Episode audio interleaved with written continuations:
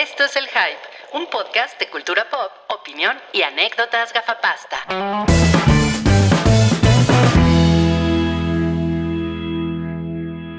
Hola, buenas noches, ¿cómo están? ¿Cómo están amigos de nuestro corazón? Muy buenas noches. Soy como el güey ese del, de Lost in Translation, el de la televisión en Japón. No, pues no, no te lo manejo, ¿eh? pero, pero gracias, gracias. Discúlpame por no tener tus mismas referencias culturales.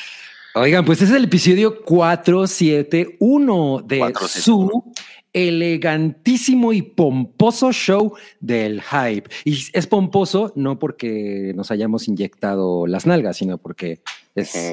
Es- tenemos mucha clase y somos muy elegantes y todas esas cosas.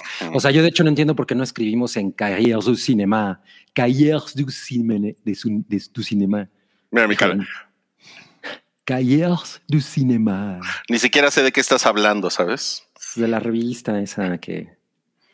Ay, A la- tú, y tus, tú y tus mamadas, güey. O sea, tú te llamas hoy cabrita la del barrio. No sé ni, Sí. no sé ni por qué presumes de eso. que me dan, me dan mucha risa los memes de que Paquita la del barrio puede ser Úrsula, la de la sirenita. Eso es muy cierto, ¿eh? Eso es muy cierto. Yo, yo, yo me quedé con mi nombre de ayer del spoiler boiler. Yo soy Rullo de la señora Catán. Ah, ¿me, explica, ¿Me explicas eso? Sí, pues es que hay, un, hay una hay una Boba Feta, ajá, o sea, una mandaloriana que se llama Ujú. Bo-Katan y este pues está bien guapa porque madrea, es madreadora. O sea, pero, pero ¿se le ve la cara o nada más es el casco? No, sí se le ve la cara porque ella ella sí se quita el casco y tiene tiene su pelo así como como rojito y lacio Mm, y así cortito, cortito. Y además tiene como como mucha actitud, ¿eh? así para sentarse.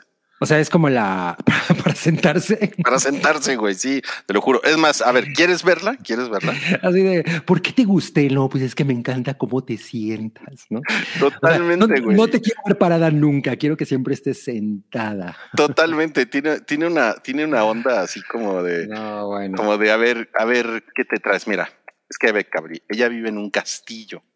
Ajá. Órale. Y, y tiene. Como Rhaenyra Targaryen. Mira, Ah, ah, ya entendí a cómo se sienta. No, Sí. pues no mames. pero- Pero así no te puedes sentar en todos lados, güey. O sea, no, no, no te puedes sentar así en el bar del Sanborns, por ejemplo. no, pero pues por eso tiene su, su castillo, ¿no? Ella no sale de su castillo. Pero además, o sea, está muy cagado porque pues, yo me imagino que está en pants todo el día, pero cuando la va a ver el Mandalorian, en chinga se pone la armadura y, y se sienta. Qué hueva, ¿no? Andar así en tu casa todo el día. Sí, está cabrón, está cabrón. Y pone el casco a un lado y todo, pero. Pero no, pues muy bien, ¿eh? Porque además tiene sus pompis. pues, pues qué bueno, güey, porque si no tuviera pompis no sé cómo se sentaría. ¿Y, y cómo se pararía? Porque pues es el músculo del glúteo es importante para que te levantes. El gluteus, el gluteus maximus que le llaman. ¿Neta sí se llama? Bueno, el más grande se llama gluteus maximus. Y creo que el otro no se llama gluteus minimus, pero debería. Eso, eso te iba a preguntar. Gluteus maximus meridius. sí, exacto. Oiga, no, bueno, eh, como, como decía Cabri, pues sí, eh, efectivamente es el, es el episodio 471. Por primera vez siento que estamos utilizando correctamente Restream, porque somos dos personas en una pantalla, entonces está chido, ¿no? No tenemos que vernos así de este tamaño, ¿no? Y pues estamos, estamos aprovechando, ya está, ya están preguntando aquí Arturo Delgado, que dejó un superchat, gracias, y Mobli, Sammy Yamiau, saludos, los veo luego. Dejó Sí. tres pesos. Ah, no, tres dólares. Es que. Tres pesos. Eh, ¿Cómo le haces para dejar tres pesos? No, Milik, pero como, como ya va el, el- el peso contra el dólar, al rato nuestra moneda va a ser más poderosa. güey. Ah, sí, pero, pero acuérdate que los gancitos ya cuestan 45 pesos. ¿En serio? No, no sé. 23, ¿no? Decían que 23. Mames, güey, 40. De- de- de- de- no, imagínate 45, ¿no? Y estamos así en, en el apocalipsis. Eh, pero hay unas donas de gansito que están buenas, ¿eh? Yo ya no le tenía nada de fe al gansito, pero la dona está buena. Ok, ok. No, pues Mm. gracias, gracias por ese comentario. Eh, pues miren, no va, no va, eh, originalmente iban a venir Yamiau y Sam. y Sam, De hecho, Samiau, iban a y Samiau. así como sí, a meses. Estaban, estaban en la, en la, en la cartelera, pero pues como hoy es el día, hoy, hoy es el día del, del paro nacional de mujeres, porque ayer fue el Día Internacional de la Mujer. Entonces, eh, las, las dos señoras decidieron pues que mejor hoy se iban a desaparecer. Entonces... Les, dio, se les dio la oportunidad de participar y literal dijeron, güey, ir con esa pinche bola de malandros que nos escriben puras chingaderas, no, mejor no, mejor nos quedamos viendo series bobas de Televisa en nuestras casas. Exacto, exacto, exacto. Em, entonces, por eso, bueno, les digamos, imagínense que simbólicamente les estamos guardando sus lugares aquí, ¿no? Pero eh, pues no van, no van a estar, por eso no hay, por eso no hay mujeres hoy, porque hoy es un día sin mujeres. Darian Martínez, por eso no hubo hype. Eso es, es, la verdad es que eso es diferente, Darian. Eh, no, no hubo hype porque no hubo, no hubo quórum. Sí era nuestra intención que hubiera hype, pero no estaba Mobley, no estaba Oralia, etcétera, etcétera, ¿no? Pero. No estaba Fernanda Solórzano. No estaba Fernanda Solórzano tampoco. Entonces, ya no sabemos si va a haber hype después. Si hay, ahí les contamos, ¿no?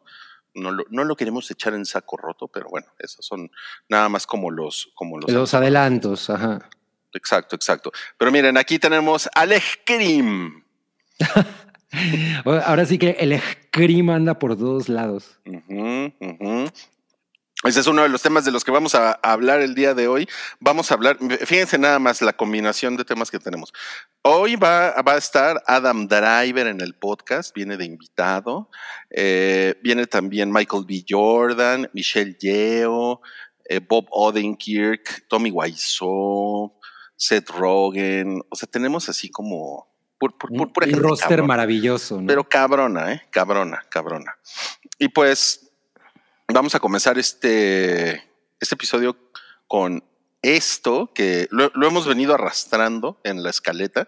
Son estos muñequitos de un, perfil de Instagram que se llama Redful Things. ¿Tú los has visto, Cabri? Eh, o sea, lo he, lo he, visto, pero a raíz de que salió la nota, ¿eh? O sea, no, no, mira, no te puedo decir que no los había visto antes, más bien no había caído en cuenta de que era como una especie de serie, o sea, que, que, todo que, todos los hacía una misma persona. Yo pensaba, ah, pues son como cosas eh, eh, hechas por, por, varias personas que son fans de este pedo, ¿no? Pero, real, pero resulta que hay un güey en especial que se ha hecho muy popular. Eh, sí. Pues, el, creando figuras. El güey se llama Adam Perochi. Pero chi. O sea, llegas y le dices, oye, pero chi, ¿me vas a hacer una figura de The Last Starfighter? no mames. Sí, y pues es, sí, le, o sea, están como, pues sí son súper hechizas, ¿no? Estas madres. Ah, claro, claro, claro. Y, y son, o sea, tal cual son como objetos, este, o sea, como que el güey hace pegotes, ¿no? O sea, como que recupera eh, figuras, las, las, las, retrabaja y después las pone como si fueran así una, una figura de acción que encuentras en, en una juguetería. Ajá, exacto. O sea, creo que, creo que el truco es que la dejes adentro de su caja, porque si no, pues no tienes idea de quién es, ¿no? O sea, si, si, si lo sacas y lo pones ahí en, en tu en tu minibar, pues la gente va a decir quién es ese mayordomo, ¿no? sea, nadie se va a imaginar que es Capote eh, interpretado por eh, Philip Seymour Hoffman. Philip Seymour Hoffman, sí. Y aquí también tenemos pues al, al Kyle MacLachlan, pero en, en, en Blue Velvet, y pues les tenemos un par de ejemplos más que son Dirk Diggler, ¿qué tal, eh? No mames, Dirk Diggler está increíble. O sea, está increíble, porque eh, es totalmente el pedo de las figuras de esa época. O sea, incluso el cuerpecito está muy cagado. Tiene como esta, es como un niño, ¿no? Es como el cuerpo como de un niño. aunque, aunque, aunque, ¿sabes qué? Creo que más bien, bueno, aquí dice Brock Landers. Claro, entonces, Más bien creo que es Brock Landers es, es, la identidad original, ¿no? Ajá de, Dirk Diggler antes de convertirse en Dirk Diggler. Entonces, así como existía un look, el de la nieve, el de Bespin. No, según yo, Brock Landers es el, o sea, este güey hace a Dirk Diggler y luego hacen esta serie. Ah. O sea, Dirk Diggler hace esta serie como de agente secreto que se llama Brock Landers. Sí, es cierto, sí, es cierto, sí, es cierto. No mames. Entonces debería de haber tres figuras de este. Exacto. No mames, qué increíble. A huevo, a huevo. Mm. Oye, que por cierto, es muy cagado. Eh, o sea, Boogie Nights, ahora, que, la, que la he vuelto a ver, hace mucho no la veo, Pero en realidad, eh, este dude, ¿cómo se llama este dude? Se me fue ahorita, eh, Marky Mark. Eh, Marky Mark and the Funky Mar- Bunch. Mark Wahlberg. Su actuación al principio es en realidad muy terrible. O sea, es, es como, como sobreactuado. Pero, o sea, hay una parte en la que su mamá lo regaña, ¿no? Que le dice, lárgate de aquí. Ese, ese momento que es como muy dramático, él lo hace muy terrible. pero pero creo, creo que le añade al, el al encanto del personaje porque en realidad es como muy, muy over the top, ¿no? como Es un estúpido el güey. Es un ¿no? est- ajá, exacto, exacto, exacto. Es un, es un güey súper idiota, ignorante, eh, pero tiene Ajá. un pitote. Creo, creo que la, la, la, la versión de Dirk Diggler debería, debería de venir con su pito aparte, ¿no? No, totalmente, totalmente. O con, sí, que, que además este, ese momento, bueno, yo no sé si la gente en, en el chat no, na- hay- hay- habrá alguien que nunca haya visto Boogie Nights, lo cual, lo cual sí ha ocurrido, pues los compadezco. Sí, claro. No, pero de- deben verlo porque, pues, obviamente, la parte, eso del final, pues, es una cosa muy reveladora. Y, Se le ve el, el, el peniche. Y um, bueno, lo que podría traer, podría traer una pierna extra, pero con la erección. Así, lado. Qué horror. Eh, pues, Ah. quizás, quizás. sí, sí, sí. Y bueno, Sí, sí, y sí se ve muy monstruoso. Sí, sí está cabrón. Y también está la figurita del, del aquí dice Injured Guest de, de The Shining. El viejecito, es el viejecito que cuestiona a Jack Nicholson en el baño. ¿No es el güey que le dice no, güey, este no es el que lo cuestiona. Este más bien es un güey que de repente se aparece y dice, buena fiesta, ¿no? Y ya. Pero, y no es el mismo cabrón que No. sí, pero no se lo encuentra en el baño. No, ese es, ese es un mesero. No, ese es el, ese es el barman, ¿no? Más bien. No, el barman, el barman, el güey que es el barman es el güey que la hace de, de Tyrell Sí, es cierto. en no, Blade Runner. El, el- el que tú dices es un mesero que le tira encima algo y entonces se meten al baño, le empieza a limpiar la chamarra Mm. y, y- y le- ya le empieza a contar todo, pero no es este güey. Este es un güey que nada más aparece y dice, buena fiesta, ¿no? Ah, ok, ok, ok. Aparece dos In- segundos. Injured Guest. The, The Shining no es como la, la película de un güey que se dedica a darle brillo a los zapatos. que trabaja en la calle de moneda. No, pues, pues bueno, busquen a este güey, Redful Things, en, en Instagram. Tienen un, tiene un chingo de, de figuras y está muy cagado, la neta. La neta está muy cagado. Eh, entonces, bueno, pues con eso, con eso hemos, hemos comenzado este, este Es episodio. una, una nota de color. Es Una, una nota de color, definitivamente. Y a ver, este, mm, miren, te- tenemos un super chat de Costner, quien, quien dice: Denme su conejo para superar un fuerte rompimiento. Pues mira, yo, yo ando. Híjole, es que hace mucho que no hago ejercicio, entonces A mi- ver. mi- anda bien ñango mi conejo. el mío también, güey. O sea, no te creas. Yo, yo ya tengo que empezar a hacer lagartijas. Sí, no mames, güey, qué pedo, ¿no? Ya chafísima, ¿eh? No, y del izquierdo ni hablemos, o sea, Estoy a peor. no existe, güey. No, sí. Cierto. Pero bueno, eso, eso me recuerda que cuando yo hacía Head on Kundo, al- muy al principio me, me empezó a crecer más un brazo que el otro, porque justo era con el que hacía el esfuerzo a la hora de, de- de hacer la- de usar la katana. Entonces, para nivelarlo, acabé usan, haciendo los ejercicios con ambos brazos, o sea, de, de ambos lados, la sí. mitad de uno y la mitad del otro. Y, y sí te pusiste bien, bien tronado. Sí, y se nivelaron además. Órale, Buen, órale. buen consejo. No, pues bueno, ahí está entonces, Cosner. Ahí tienes tu conejo para superar un fuerte rompimiento. Esperemos, esperemos que te guste. Tenemos un super chat de Alejandro San Román Moscoso. Fuerza, quien, fuerza Cogner, sí, le pusieron. Eh, pues dice nada más, nada, dejó solo 49 pesos. No, pero después dijo, después dijo, mira, eh, Cabri, Ah, sí. mandé super chat para empezar con el pie derecho, mi horóscopo, por favor, se lo, ¿le damos No, el pues. horóscopo de una vez o? No, pues de, de, de una vez, en lo, en, mira, en lo que yo voy por una cervecita. A ver, ¿qué, qué dijo que era? Era... Tauro. Tauro. Ah, como yo. Tauro. Veo en tu futuro un viaje, pero de tiner. No seas gacho y comparte. Le vas a robar algo a tu vecina, pero no será el corazón, sino la luz, la electricidad. Te recomiendo usar un diablito, nadie se va a dar cuenta. Dile no al pecado, pero sí al pescado, sobre todo en esta cuaresma 2023. Tu fritanga favorita de la suerte es el tlacoyo de requesón con sus nopalitos bien frescos. Te envío bendiciones hoy, mañana y siempre. Y recibe de mí paz, mucha paz, pero sobre todo mucho, mucho, mucho, mucho, mucho, mucho, mucho, mucho, mucho, mucho, mucho, mucho, mucho, mucho, mucho. Amor.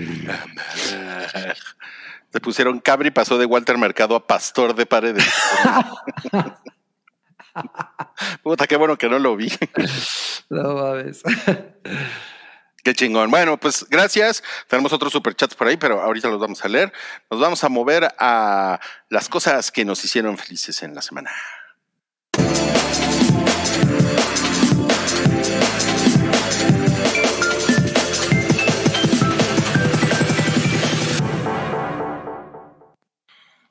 Y pues vamos, vamos a comenzar y, y yo, yo quiero empezar hablando de lo que me hizo feliz en la semana, que fue Unforgiven, la película de Clint Eastwood. En español se llama Los Imperdonables, ¿no? Los Imperdonables, aunque creo que en España se llamó Sin Perdón, una cosa así. o sin perdón. sí. Bolas, chaval. Niñatos. no, sí, este, híjole, yo no, yo no la había visto, Cabri. No lo ¿Cómo a crees? No la había visto. No mames, o sea, sí es super dad cinema, o sea, Sí, pero pues es que cuando salió yo tenía qué 19 cabrón. años. Oye, qué chingón. La verdad es que, la verdad es que creo que, o sea, te digo que ahora ya eh, tengo esta idea de que ah, de alguna manera las películas te llegan en el momento en el que te tienen que llegar, ¿no? Mm, Entonces, me interesa mucho tu apreciación porque además vi que vi que subiste en Instagram que le habías dado cinco estrellas en Letterboxd. Sí, sí. Entonces, No, no mames. Es que sí, qué pedo. O sea, obviamente yo llegué a la película. Está en HBO Max, por cierto. oh, Y yo llegué a la película, pues sab- sabiendo que pues, es una película que ganó el Oscar, eh, que fue muy paraiseada en su momento. Y pues a mí siempre me, me dio hueva, como, como les decía, yo tenía 19 años cuando salió. Entonces, pues no era así como que, ah, yo decía un western, qué hueva, ¿no? O sea, la neta es que prefiero ver otras cosas, ¿no? Eh, entonces, como que nunca me, me, me interesó, así como, ¿cuál otra película nunca he visto? Bueno, Coda, no la he visto. ¿Cuál? La, la- la que ganó el año pasado, Coda, la que ganó el año pasado. Ah, yo, o sea, yo tampoco, pero es que como había visto la original, la francesa, eh, ya no me interesó, la verdad, ver el remake. Dicen que me escucho bajo, pero creo que ya me he de escuchar bien, ¿no? Yo creo, sí. Bueno, Y entonces, híjole, pues me, me le eché como en tres días, porque me, me- no mames. Sí, no, mames, como siempre. Porque la, la empezaba, me daba sueño y pausa, ¿no? Al otro día la empecé, me dio sueño, pausa, ¿no? Y así. Pero eh, ayer fue ya como el, el, el momento en el que me eché una hora ya seguida de ver la película hasta terminarla. Y no, pues acabé, acabé fascinado, fascinado. Qué pedo con esta película. Eh, es, es, un, es una película sobre una sobre unas prostitutas que viven en un pueblo que se llama Big Whiskey. Eh, ¿Qué pasa con el nombre? Y a, es- a estas prostitutas, unos vaqueros eh, las cortan. Bueno, a una de ellas, unos vaqueros la cortan de la cara. Le dejan, le dejan unas marcas. Y entonces, pues se arma el gran desmadre. Llega el sheriff, agarra a los güeyes. eh, pero el sheriff lo que hace es ponerle atención al, al dueño del antro, ¿no? Al, al dueño del putero, digamos, ¿no? Y el del- burdel. Ajá, y el güey es así de no, pues. Lupanar. este, a mí, este, pues yo más bien, yo pagué por esta mujer tanto dinero porque me la trajeran y ahorita ya no, ya no la puedo, pues ya no la voy a poder. Ya no me sirve, ajá, o sea, ya no sí, puedo mercar con ella. Con los clientes, o sea, la voy, a, la voy a tener que poner a barrer, ¿no? Entonces, pues más bien, o sea, mi negocio se está viendo afectado. Entonces, el, el sheriff termina diciéndole, eh, no, pues estos güeyes tienen caballos, sí, pues le tienen que dar caballos a este güey, ¿no? Y la, y, la, y la matrona de las prostitutas se queda así como de, ¿qué pedo, güey? ¿Qué pedo contigo, cabrón? ¿No? Es todo lo que les vas a hacer y el sheriff así de, pues sí, ¿no? Y hazle como quieras, ¿no? No, no mames, no mames. Entonces, de ahí las prostitutas juntan dinero, corren la voz de, que hay una recompensa de mil dólares para venir a matar a los, a los vaqueros, lo cual nos lleva al personaje de, de Clint Eastwood que se llama William, William Mooney, que es un güey que está retirado ya. O sea, Clint Eastwood ya está viejito. Pues es que Clint Eastwood se ve viejito desde hace como 100 años. Pues desde los 80. O sea, yo me acuerdo cuando vi la última de Harry el Sucio de Deathpool, ya se veía viejito. sí, no mames, no mames, cabrón, eh, cabrón. Y el güey está todo jodido y hay, hay una historia ahí que su, su, esposa murió hace tiempo y como que el güey está todo deprimido y retirado, ¿no? Y cría cerdos, ¿no? Entonces... Eh, cría cerdos y échate a dormir. cría cerdos y te sacarán los ojos. mm. Entonces, como que siento que la, la, la, película se sostiene en el sheriff, que es Jim Hackman, que está brutal ese güey. Es que yo tenía muchos años sin ver una película de Jim Hackman y güey, cada vez que ese, es que ese güey estaba cabrón, ¿no? Era un actor sí, sí. así triple A, güey. Estaba muy cabrón ese güey, ¿no? Sí. Y es, y es un ojete en esa película. Es un, el, el, el sheriff es, es el villano ahí, ¿no? Y entre eso, porque todo el, el viaje de, del personaje de Clint Eastwood que va y recluta a Morgan Freeman, al joven Morgan Freeman. que también siempre fue viejo. También siempre fue, pues es que también es un güey que empezó su carrera como muy, ya muy grande, ¿no? No, no, no, no, no necesariamente, pero pues realmente se hizo famoso más o menos en esa época. Entonces, eh, o sea, eso es, es como se va cocinando así súper lento, pero lo, lo, que va pasando en medio, eh, por ejemplo, hay todo un episodio con un güey que le, que le dicen English Bob, que es Richard Harris, el de El hombre llamado caballo, eh, y que después fue, creo que fue Dumbledore ese güey, por cierto, fue el primer Dumbledore. Ah, no mames, sí es cierto. Eh, y el güey o sea, es un pinche inglés loco que mata chinos, ¿no? Así, el güey se encuentra un chino y lo mata, ¿no? Ok. Sí, está cabrón, porque la, la, la, la película es súper cruda y como que te, te, muestra cómo eran las cosas realmente, pues en esos pinches pueblos olvidados en Wyoming en 1880, ¿no? Donde, pues si había un chino y lo mataban, ¿quién iba a reclamar? Güey? Claro, claro, ¿no? sí. Y, y, más si lo mataba un, un, güey blanco, ¿no? Un británico. Ajá, o sea, exacto. O sea, no, ese, era, no, era, tema, ¿no? O sea, nadie. Nadie iba a extrañar sí, a un chino, exacto. ¿no? Y, y, y, eso, cómo trataban a las mujeres, o sea, como la, toda la, todo es horrible, ¿no? Las casas, la ropa, o sea, llueve y se hace un desmadre, ¿no? O sea, llueve y es como un mini apocalipsis, ¿no? Eh, o sea, como que eso, como que eso eso que tiene la película que no tiene nada del glamour del western de John Wayne, que fue, que era pues, totalmente artificial, ¿no? Es, es, es algo que hace que esta película sea increíble. Y, el, y, y por supuesto el final, porque spoiler, el personaje de Clint Eastwood, toda la película está como bien jodido y como que, como que lo, lo, está haciendo por el dinero nada más, así. Pero al final el güey, cuando se convierte en Satanás, es una cosa increíble, güey, no mames. Sí. O sea, lo disfruté muy, muy, muy cabrón, güey.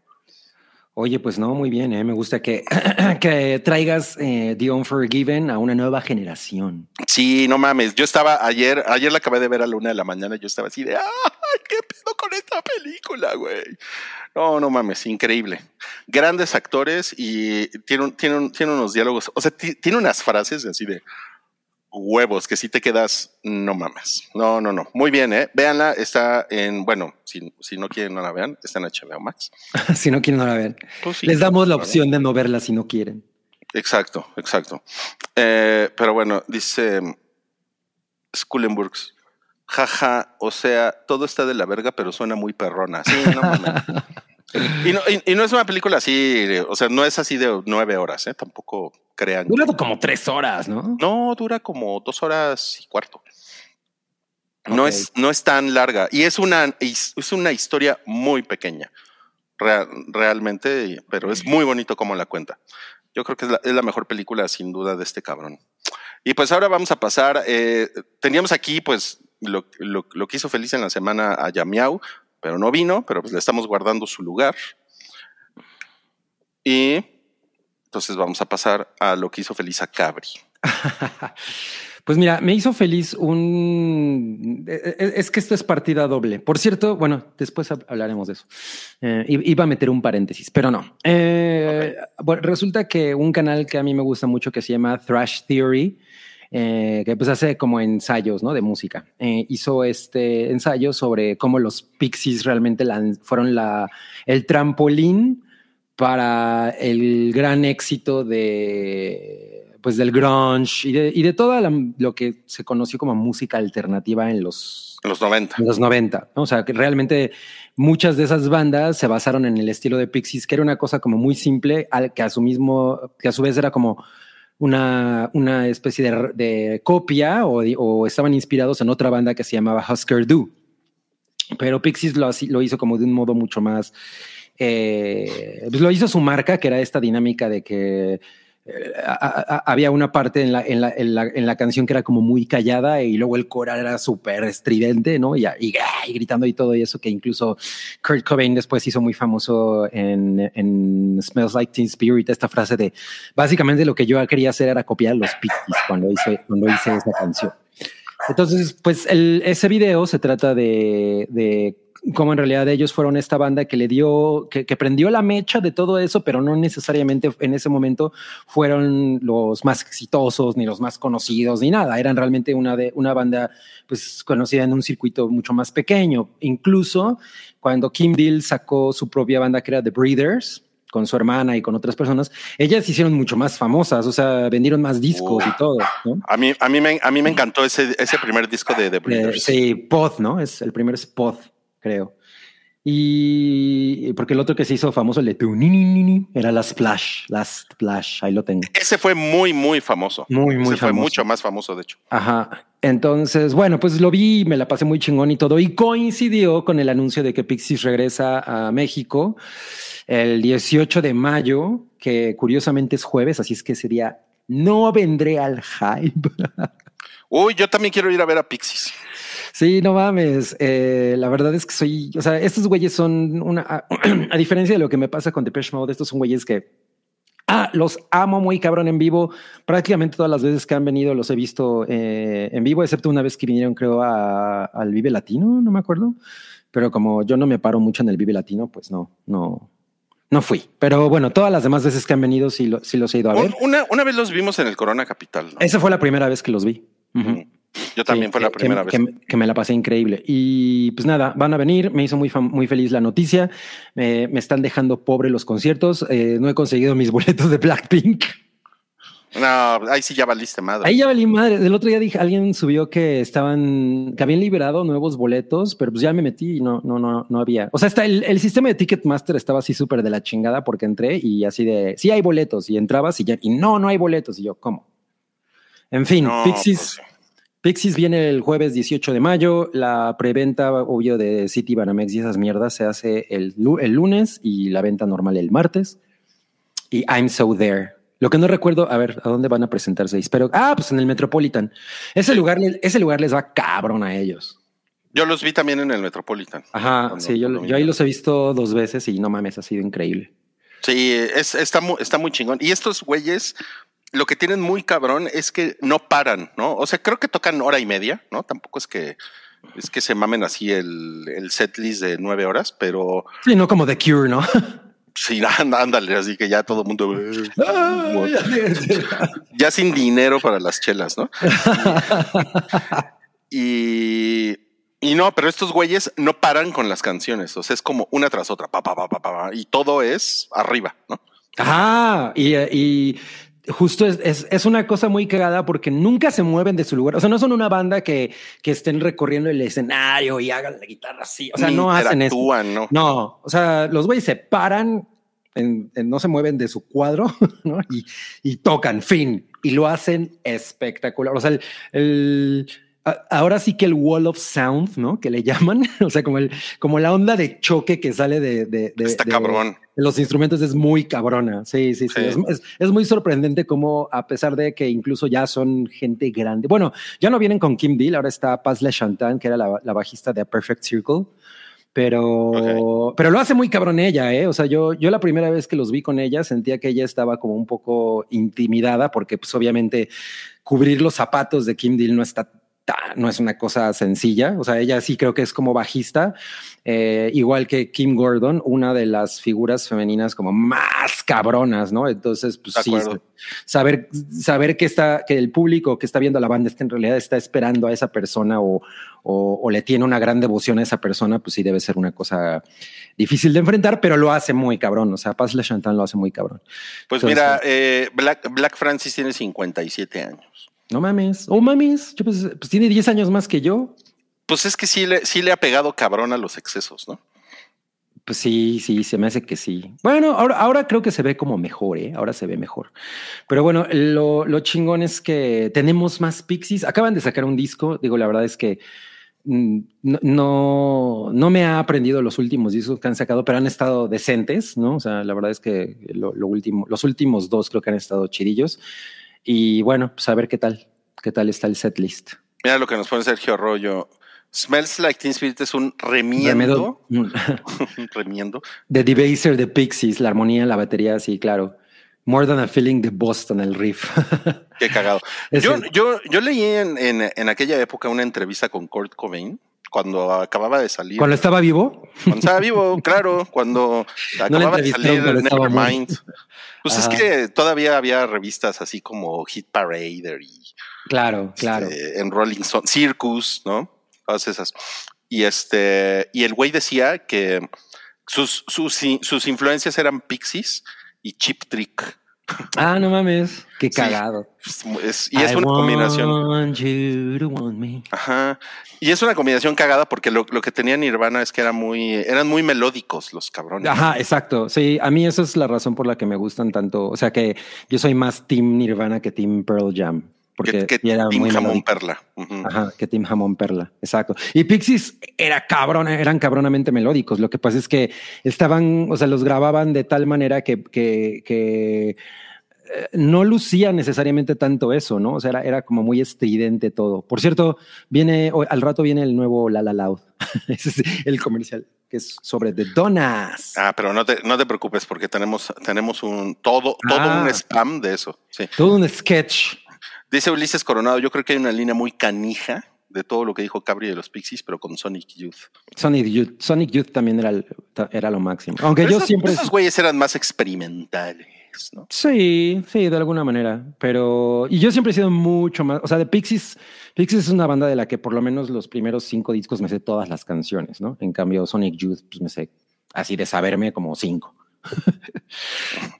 Bueno, pues te sabes un chingo. Yo, creo que, yo, sí. yo creo que yo no me sé ni una de Sonic Youth. ¿No? No te no. sabes. I love you, I love you, I love you, I love you. A mí me gustaba la de no, pues para qué, para qué se las canto. Mejor corran a escucharla al disco.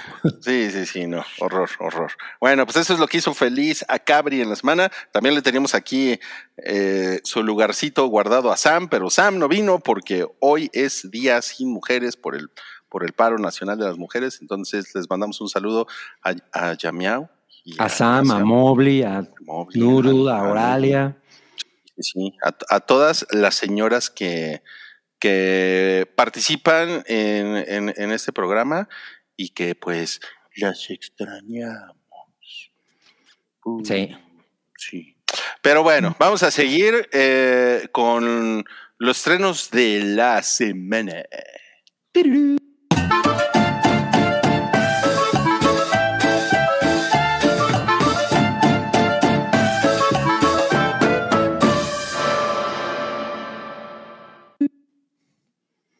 Comenzamos los estrenos de la semana con esta chingadera que se llama 65 al borde de la extinción. Es una película de Sony que se estrenó el día de hoy y sale Adán Conductor.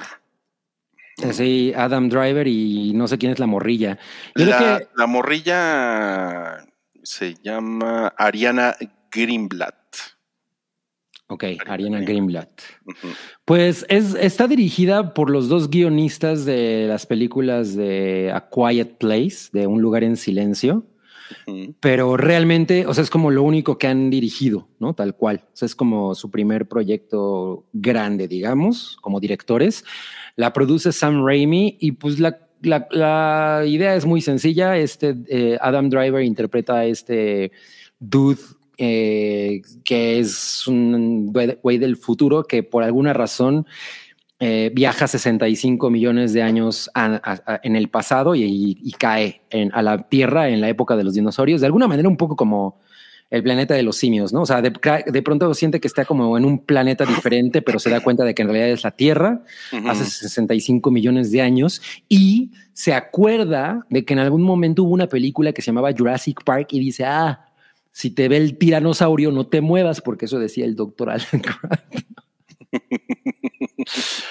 Lo, cual, se supone que es incorrecto, ¿eh? Por cierto. ha, sido, ha, sido, desmentido. Ha sido desmentido. El otro día vi un, vi un video de un güey que sube a los, a los dinosaurios de Jurassic Park como realmente eran. Y el, y el güey dice, y, está muy cagado porque aparte el güey hace animación y todo, está muy cabrón. Entonces, eh, el T-Rex se los come, ¿no? Cuando los güeyes no se mueven. Ajá, sí, sí, sí, dice, ¿por qué no? Y se los come. sí, eso estuvo increíble, estuvo increíble.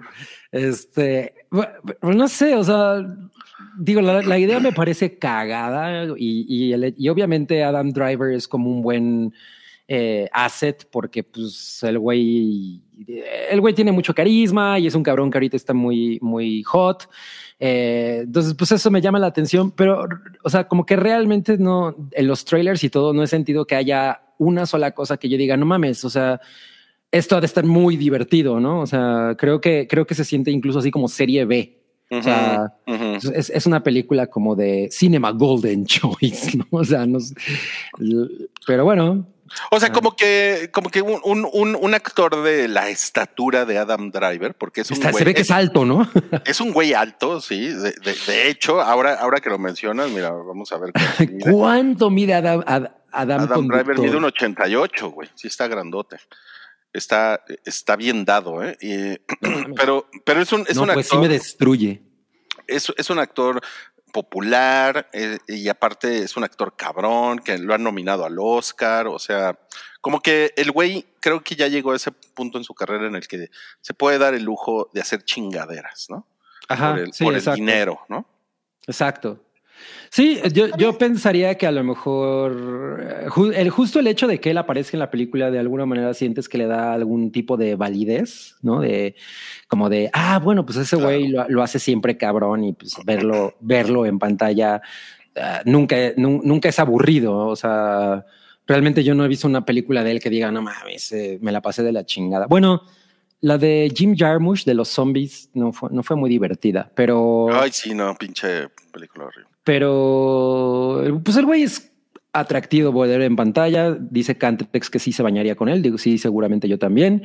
Y pues nada, sale un T-Rex. Mira, mira lo que dice Patito de Limón. Dice Patito de Limón, Adam Driver está mal dado porque no me lo dan a mí. Oye, yo, estaría chingo, ¿no? Que en el futuro sí puedas pedir a tu artista favorito así de inteligencia artificial. Seguramente lo, lo, lo, vas a poder. Mira, como, como va todo el pedo del deepfake, a la velocidad a la que va, en dos años, güey, lo vas a poder hacer. No mames, qué chingón. No, pues, eh, sí, bien, o sea, yo definitivamente tengo como, o sea, sí, sí iría a ver esto, ¿no? Eh, aunque como ya saben, últimamente me da huevo ir al cine, entonces me podría esperar a verla en, en Prime y tampoco creo que vaya a pegar esta película necesariamente, entonces creo que eso la va a acelerar en, o sea, que, después la vamos a ver en casas, ¿no? Y... sí, una, es, es, un buen punto porque una cosa que no he visto para nada ha sido como que alguien eh, eh, la mencione como algo de, ah, no mames, está es sorpresivamente interesante. Siento que, siento que únicamente hemos visto el tráiler y como que han estado tratando de ocultar cualquier otro tipo de publicidad. Exacto. Y esto es, miren, pro tip. Eh, películas como Megan o El gato con botas, que son películas que fueron exitosas en, cines, que la gente les, les gustó un chingo, eh, ah, eh, después de un tiempo solamente las puedes rentar para verlas. O sea, van a tardar en llegar al streaming gratis, ¿no? Ajá, y claro. Y no se diga Top Gun, Top Gun tardó un chingo, ¿no? En llegar. Pero esta película tiene 29% en el tomatómetro. No mames, no había visto. Sí. ¿Cómo crees? Y el score de la audiencia es de 60%. Órale. Eh, bueno, sí se divirtió la gente. De, de, panzazo, ¿no? Entonces, sí, yo creo que esta película va a llegar muy rápido al Prime Video de su preferencia. Está cabrón, Pues. Mira, esta, Debbie Sirice dice, dice: Saludos a Cabrito Bebé y a Rullito. Saludos, Debbie.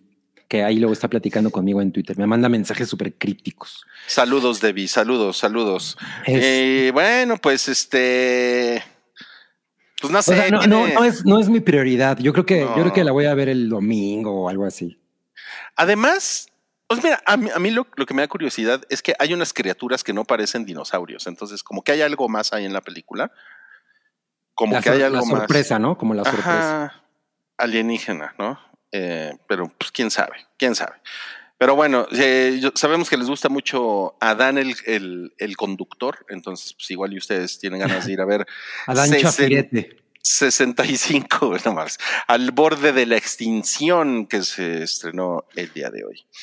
Y ahora vamos a pasar a otro, otro estreno de esta semana que, no mames, este, este está súper deprimente. La, la ah. película del burrito. La película del burrito. Eh, eh, IO, que es la selección polaca para, para, los premios Oscar, fue la, fue la selección polaca para los premios Oscar. Es una película de, mira, déjate digo cómo se llama el director, se llama Jerzy Skolimowski y eh, él es el güey que, ¿se acuerdan de esta escena eh, de Black Widow en Avengers donde la tienen amarrada a una silla y como que le están golpeando y ella se, se suelta y se los madrea a todos? El, el, el, mal, el malo más malo de esa escena, él es el director de esta película. Cosa que es muy cagada. y este, y pues realmente la trama es una cosa muy sencilla. Es un, este burrito atraviesa por eh, diferentes situaciones en las que se encuentra con seres humanos que tienen obviamente distintas intenciones, una diversidad en las intenciones y en la humanidad de estas personas que pues por lo que sé, porque el otro día que fui a Scream, eh, estuve platicando con varias personas sobre la película, eh, con el Salón Rojo y algunas personas así, y todo el mundo coincidía en que era una experiencia muy devastadora. Ah, y, la verga. Y, hace rato que, estaba viendo el trailer, eh, porque curiosamente yo no había visto el trailer, o sea, había visto el póster y todo, y, me interesaba mucho verla, pero como que no me había dado el tiempo de ver el trailer. Y güey, o sea, el trailer se anuncia así como uno de los comentarios es eh, hace mucho no tenía, uno de los críticos dice, hace mucho no tenía esta experiencia comunal en la que todo el cine estaba llorando y entonces es como una especie de, de ah. colectividad, ¿no? Y dije, güey, no mames, voy a tener que ir a verle una función en la que no haya nadie porque seguramente me la voy a pasar de la verga. Pero sí, o sea, qué horror. Después, de haber visto Scream, o sea, veo el trailer de esto y se me hace el corazón así, ¿no? Entonces, eh, pues nada, tengo, eh, esta sí es mi prioridad para este fin de semana. No, no mames, güey. No, no, no. Mira, este Master Waka nos pone.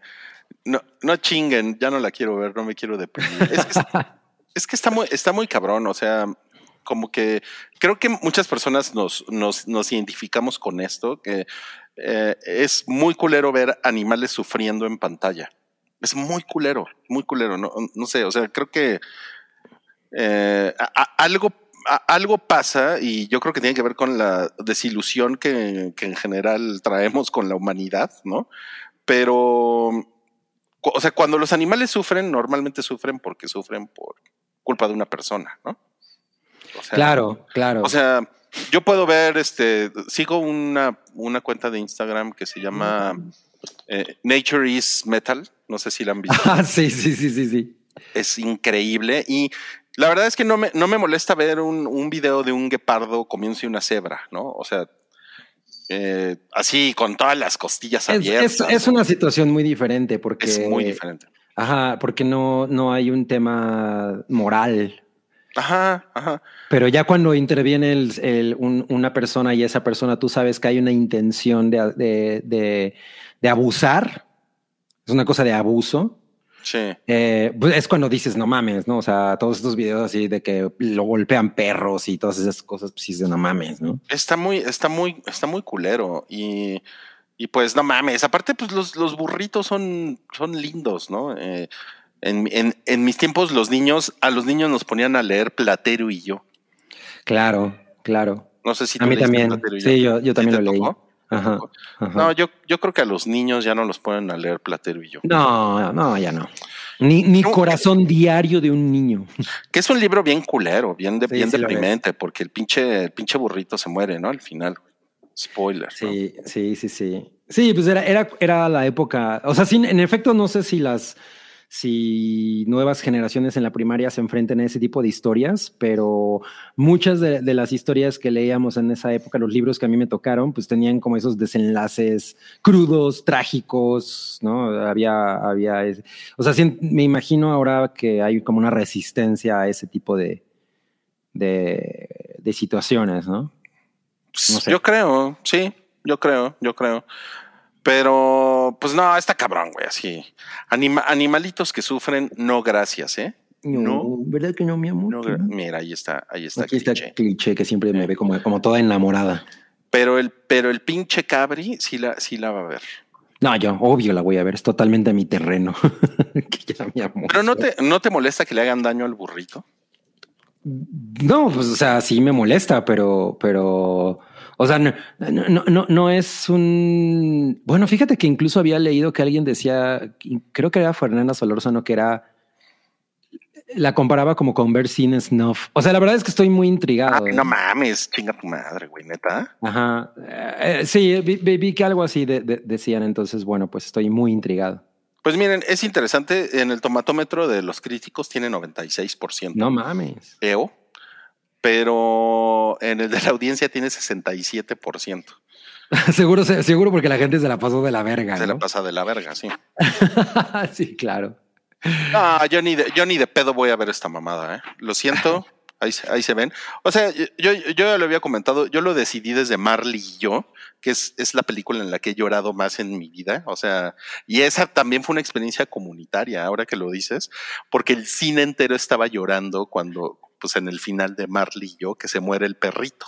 Claro, o sea que, bueno, eso no pasa al final, eso es como la mitad de la película. No, es hacia el es la última, es la ter- es el tercer acto, o sea, sí. No, o sea, todavía falta, falta mucho cuando se muere la- el, el perro, o sea, como que hay toda una historia después. No, pero Bueno, eh, pero eh, creo que, creo que es muy, está interesante cuando en realidad toda la sala puede conectar de esa manera. con- o sea, no, no, Sí. no, no hay como una cosa a lo mejor de autocensura de, de, güey, estoy llorándole bien cabrón, no quiero que nadie me escuche, ¿no? Porque el, el moco está así súper tendido. Eh, entonces, en ese sentido, sí debe ser como muy catártico poder dejarte ir con toda la audiencia. no. O sea, sí. hace mucho Bueno, hace- pasa. O sea, sí, sí, pero, pero qué necesidad. Entonces, bueno, EO se estrena, se estrena el Ya día se- de hoy. Ajá, creo que ya se estrenó. Ajá. Ya, Está- ya. Por, por lo que vi, está más en, obviamente, en salas de, sí, en la sala de arte, ¿no? De, o sea, en el circuito de arte, ya sea de Cinépolis o de Cinemex, la pueden encontrar porque es el tipo de salas donde ponen estas películas, pero bueno, ya. Sí, porque es, es polaca, o sea, es Ajá, exacto, ¿no? exacto. sí. Sí. No, bueno, vamos a pasar. Ahora sí, eh, pues les, les tenemos el, el aviso, el spam. Lala Loud, hoy, después del hype a las 9.30 de la noche. Miren, Ah, tenemos no una foto de Cabri sosteniendo una dona, porque ¿de qué se trata el episodio, Cabri? Pues, De The Donas, claro. O sea, el, el episodio es de, de The Donas, que es otra de las bandas que yo amo mucho. Y pues nada, eh, eh, espérenlo a las nueve y media. Eh, creo que quedó bastante padre. Además, ya lo grabamos con una mejor cámara. Entonces, espero sus opiniones y quédense ahora que acabe el hype a La La Loud. Sí, sí, por favor. Tenemos bien, tenemos un, un trailercito. Eh, The Donuts es una banda, o fue una banda de cuatro chicas, fue porque en efecto ya no existe punk o rock, ¿no? Más que, más que metal. De algún modo, el hecho de que ellas hayan salido a, a- a casi mitad de los 90 con esta cosa de, de somos una banda inspirada por el punk y por el hard rock, siento que las perdía mucho porque en ese momento no era el foco de la música. Eh, Bueno, ese fue el tráiler. Ese fue el trailer. Eh, ya pusieron dos cabris. Ah, estuvo, estaba Salchi en el chat. Hola, Salchi. Hola, Salchi. ¿Cómo estás? Ya le pusieron. Conéctate, Salchi. Pinche cliché, está tan encimosa. Uy, mi amor. Muy bien. Pues entonces, ya saben, 9.30 de la noche, eh, La La Loud, terminando este. Este, ed- edición del hype, del hype 471. Pero ahora vamos al, al platillo principal de este podcast 471, que es la reseña del Scream. No Scream mames. 6, que se estrena el día de hoy. Es una película de Paramount y Cabri ya la vio. Y quiero escuchar su reseña, pero tengo que ir corriendo por una cerveza, así es que te dejo aquí con el micrófono, Cabri. Me encanta la idea. Bueno, pues Scream 6, eh, pues como dice el título, es la sexta película en la serie de Scream. Eh, y está, es, es muy interesante que a partir de la película anterior, como que le, le subieron el- el- la intensidad a las secuencias de violencia. O sea, yo siento que antes no, no eran tan gráficas de alguna manera. Y, la acción es, mucho, es, como mucho más en serio que en las películas anteriores en las que hay algún, eh, que hay como más un elemento de comedia, porque bueno, también la, parte de la genética de Scream es que realmente es una parodia del cine de horror eh, pues, de los 80 y de los 90 y conforme fueron saliendo cada, una de las películas de Scream, trataban de, hacer una sátira de, de la manera en la que se veía el horror en cada una de las épocas. Entonces, es, eh, en esta nueva, pues ocurre un poco lo mismo. Eh, la dirigen estos dos güeyes que se llaman Matt Bettinelli Olpin y Ty- Ty- Tyler Gillette, que son los que dirigieron la película anterior. Y otra cosa que ya habían hecho eh, ellos antes, que a mí en lo personal me gusta mucho, es la primera VHS. Ellos participaron en la, en la primera edición de VHS. Y pues imprimen completamente su sello a esta, a esta nueva, en la que además otra particularidad es que realmente es la primera película de Scream en la que no sale Neve Campbell, o sea, no sale el personaje de Sidney Prescott. Eh, sale mencionada, pero bueno, ya, ya a partir de aquí Scream... eh, los dos personajes principales son eh, las hermanas Carpenter, que son Tara Carpenter y Samantha Carpenter, interpretadas por. eh, ay, como. ahorita se me fue el nombre de Merlina. ¿Cómo se llama esta, esta morra? Este, Ah, ah, Jenna, Or- Jenna Ortega. Jenna Ortega, y, sí. y Sam. Iba a decir, tiene nombre mexicano. Tiene nombre mexicano, sí, y Sam es eh, Melissa Barrera. Y, y creo que ellas dos cargan muy bien el nuevo legado de, de la serie. Creo que son personajes que funcionan muy bien porque además esta dinámica que tienen de hermanas y, y, y- y todo el tema en el que Sam Carpenter, que es la hermana mayor, es directamente como la hija de Billy Loomis, que es el, el psicópata de la original Scream, el, el principal de la original Scream. Entonces ella es la hija y carga como con esa herencia en los genes. Entonces tiene que estar luchando contra su, contra su propio instinto asesino. Entonces creo que eso la hace muy interesante. Otra cosa que, que trata, que con la que tratan de renovar la, pues, la franquicia en esta ocasión es lo que todo mundo ha visto que se desarrolla en, en Nueva York. Esta es la primera película de Scream que no, que no tiene lugar en Woodsboro. Y, un, y algo, y es obviamente, eso era como un gancho muy atractivo, pero yo sí siento que la película no lo explota. Al, o sea, puede ser, podría ser cualquier otro lado, o sea, y la neta es que no, no, no, no como que no hay una gran diferencia entre, entre que sea en Nueva York a que sea en Woodsboro. La película de alguna manera funciona de una manera muy similar, ¿no? Y, y por ejemplo, esta secuencia que, todo, que todos hemos visto en el trailer, la del metro, siento que yo esperaba mucho más de esa secuencia, pero, pero no terminó de, no terminó de cuajar para mí. Entonces, todos sabemos cómo de alguna manera funcionan las, pel- las películas de Scream. Tienen esta primera secuencia que es muy, muy ingeniosa, muy impactante, que, que, es una, siempre ha sido una celebración a la, a la, primera secuencia de la primera Scream, que es un homenaje a Suspiria. Eh, legendaria porque sale Drew Barrymore y curiosamente esta foto que estamos viendo del lado derecho en la que sale, ¿sí sabes quién es esa morra, la rubia? ¿No? Es Samara Weaving. Ah, no mames, órale. Ajá, ella es la, la, morra de la primera secuencia de, de, de, esta película, que yo creo que de todas las películas de Scream es la más débil de todas las primeras secuencias. Uh. Eh, pero eh, afortunadamente yo creo que todo el desarrollo de la película es muy chingón, es muy divertido eh, y, y, y, le meten como mucha intensidad. Eh, el, o sea, realmente creo que las secuencias están poca madre. Entonces, de lo que va es que hay, hay un nuevo tipo de, de, asesino que, bueno, hasta las últimas películas es que le han empezado a decir Ghostface adentro de las películas. Antes en las películas no le decían así, ¿no? A mí, a mí medio me caga, pero bueno, también me parece como tiene, un, tiene, un tiene que ver con esto, como que. O sea, aquí, aquí qué está sucediendo. Lo, y lo que pasa es que el, el nuevo asesino de, de, de, en esta película es el nuevo Ghostface, como le llaman. Es, eh, es como un güey que le rinde homenaje a todos los anteriores, ¿no? O sea, es la primera vez que en Scream alguien tiene como este, como, como este pedo de, bueno, voy, yo voy a, yo voy a a imitar los asesinatos, todos los asesinatos es, es anteriores. Un de es un copycat, pero además es un cabrón que, que está obsesionado totalmente con la historia de Woodsboro y con la, y con la serie de películas que están adentro de Scream que se llaman Stab. Entonces, el, la idea es muy chingona e incluso había un, hay un detalle en los carteles de la película que no les voy a decir en qué consiste, pero a lo mejor ustedes lo pueden notar, yo cuando lo veía decía, puta, eso se me hace que juegue un papel importante en la película, ¿no? Entonces ya que la vean van a decir, ah, sí, claro. Mm. Eh, el, el, eh, pero todos esos elementos, yo creo que, o sea, como, como estas cositas de, de, de, de trivia, que, que, son como de alguna manera un, re, un un resultado de que, que, puede ser muy satisfactorio para toda la gente que sea muy fan de Scream, que curiosamente ahora que fue la función me di cuenta de que hay mucha gente que, la, que las ama, ¿no? O sea, de alguna manera yo, yo sentía que, que, que, a lo mejor es una serie que, que no es tan que no tiene tanto culto, pero me he dado cuenta de que sí, de que efectivamente hay mucha gente que, que, que les tiene mucho cariño. Eh, y bueno, pues es súper es súper importante que vean todas las anteriores para que realmente esto aterrice como, como intenta aterrizar, porque okay. pues hay un chingo de referencias a, a, a, a las películas anteriores, sobre todo a la primera.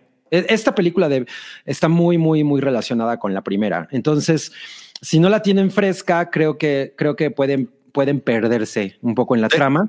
De hecho, era, era, era una de las preguntas que nos tenían aquí, Link Feroz. Ah, mira, dice Link Feroz. Si no, yo no he visto ninguna, le entro desde las seis o si me tengo. Sí, para, eh, para, esta te tienes que aventar por lo menos la primera y la anterior, la cinco. Eh, porque, porque pues la, la, historia de estos dos personajes de las hermanas Carpenter, que pues obviamente son un homenaje a John Carpenter, eh, y la historia de Sidney Prescott, que es la, el personaje de Ned Campbell en las originales Scream, pues tiene todo que ver en estas seis. O sea, si, no, si no ubicas bien su historia, pues hay un chingo de cosas en esta que te vas a perder. Eh, como les digo, es súper pinche divertida. La verdad es que es, es, muy cagado como a pesar de que la fórmula es demasiado simple y, e incluso puede llegar a ser hasta predecible, la manera en la, en la, que, en la que está escrita y, y, y, en la que está ejecutada funciona muy cabrón. O sea, la, la, hace como que se sienta mucho, mucho, muy superior a, otros, a otras películas que intentaron pues, como copiar el estilo meta slasher de, de, Scream, ¿no? Porque pues, después de esto salieron un chingo de películas con las mismas características. Sé lo que hicieron el verano pasado y uh -huh. leyenda urbana y todas esas cosas pero Scream mantiene como una, como una eh, genética muy única y realmente eso es lo que la, lo que la hace chingona.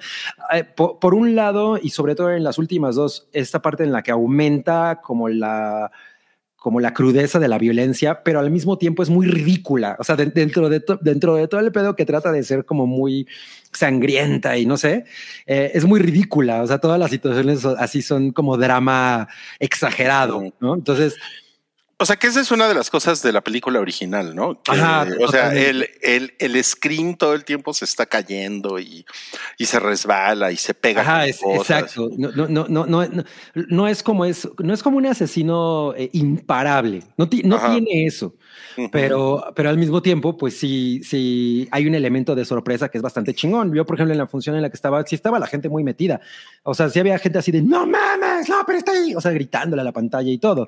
Órale. Entonces, me, o sea, como que cuando ocurre eso, digo, ah, ok, sí, sí, sí conecta chingón con la audiencia. Pero es que eso- esa es una característica chingona del personaje, porque si lo comparas con Mike Myers, que siempre está como que en el lugar perfecto, ¿no? Es, es un pinche monote, pero nunca lo ven. Y siempre está en el lugar perfecto con un cuchillo así de este tamaño. Claro, así, ¿no? Y, te lo mete aquí. ¿no? claro, y ya. claro. Y se acabó, ¿no? Y creo que, creo que una cosa que es chingona en, en las Scream es la interacción que siempre tiene con los personajes por el teléfono. O sea, hay, hay, hay mucho humor en esas interacciones, porque pues, la- sobre- y sobre todo si tienes frescas las películas anteriores, pues en, las, en esas llamadas hay muchas referencias a todas esas películas y, y- y- y como el hecho de que tú tengas cierta relación con estos personajes, pues lo enri- enriquece mucho esa experiencia. Entonces creo que por ese lado vale mucho la pena. A mí lo, lo- sí lo único que no, que no me encantó, como les digo, es la primera secuencia medio me decepcionó y la última también. Yo de hecho, si vieron la segunda Scream, la última secuencia me parece que es muy similar en, en el hecho de que dura demasiado el- la, la revelación y, y es tan, está como tan, es como tan exagerado todo lo que, lo, lo que, lo que pasa en esa revelación que, para todo lo que dura es un poco molesto. A mí me resulta así como, güey, ya, ya madrense, ¿no? Porque no, y, y cuando hace 19 años, o sea, ya sabes, ese tipo de cosas, ¿no? El, el malo que se echa como 10 minutos revelando cómo llegamos hasta acá y es como de, ah, no. Eh, a, pesar, a, a, pesar de que es, una, es un intrínseco muy cabrón de la serie, pues en, en, siento que en esta no está tan bien ejecutado. Pero todo lo demás, la película dura dos horas, dos horas, dos horas y poquito, unos tres, cuatro minutos. Ok. Entonces, todo lo demás es inmensamente disfrutable. La, verdad es que sí me la pasé muy chingón. Los personajes que son molestos son muy cagados, son increíbles. Eh, o sea, son, gente que dices, no mames, que ya lo, que ya lo maten, ¿no? y, es muy chingón cuando pasa. Entonces, en, en general es como una experiencia eh, visceral muy satisfactoria. En ese aspecto la recomiendo mucho. Y Jenna Ortega lo hace muy bien. O sea, yo creo que ella es, es sí está muy calificada para ser una nueva Scream Queen. Órale, o qué sea, chingón. Sí, me, o sea, siento que obviamente ahorita se diluye mucho el, el, el, digamos, como la, el personaje de Sidney Prescott, que es el personaje de Neve Campbell. Ahora pues, son estas dos morras, ¿no? Obviamente ellas dos son la, la, víctima y son estas hermanas que están perseguidas por el, por el legado de, de, de Woodsboro. Y me gusta mucho la interacción entre ellas dos. O sea, mientras eh, Samantha eh, es, es como la, pues la que carga toda la culpa y la chingada. El personaje de Jenna Ortega, que es Tara, es la que dice, güey, yo quiero, yo no quiero que esto, yo no quiero que esto me marque, ¿no? O sea, yo no quiero que mi vida únicamente se trate de esto. Entonces, me gusta mucho la interacción, está poca madre. Courtney Cox tiene unos momentos increíbles. No Entonces, mames, qué cagado. Si, si les gusta Scream, es, es, esta entra perfecto. Yo creo que la peor es la 3. A mí es la película que menos me gusta de la serie. Okay. Eh, me, me, la super saltaría, pero vean la anterior para que le agarren a esta y la primera, obviamente, para refrescarse. A ver, tenemos aquí algunas preguntas, Cabri. Eh, dice Carlos Alberto, ya sé qué le vas a decir, pero dice, por alguna razón está en salas 4DX. ¿Valdrá la pena la experiencia? No, a mí, a mí eso me caga. O sea, sí, es, es, que la idea de estar dos horas con que con eso de que te escupan y eso, puta, a mí me desespera. Escupan, a mí me desespera mucho. O sea, hay, no. uno, hay unos empleados de Cinépolis así. Todos al mismo tiempo. No, no, no, no, no me parece nada, nada. O sea, a mí en serio me saca mucho de, de, de lo que está pasando en pantalla, todo eso de que se esté moviendo la silla y la, y la chingada. Ok, ok. Bueno, entonces No. ya ahí saben. Dice, dice Cabri que no. Saúl Hernández dice: ¿Quién gana en un Scream 5 contra Scream 6?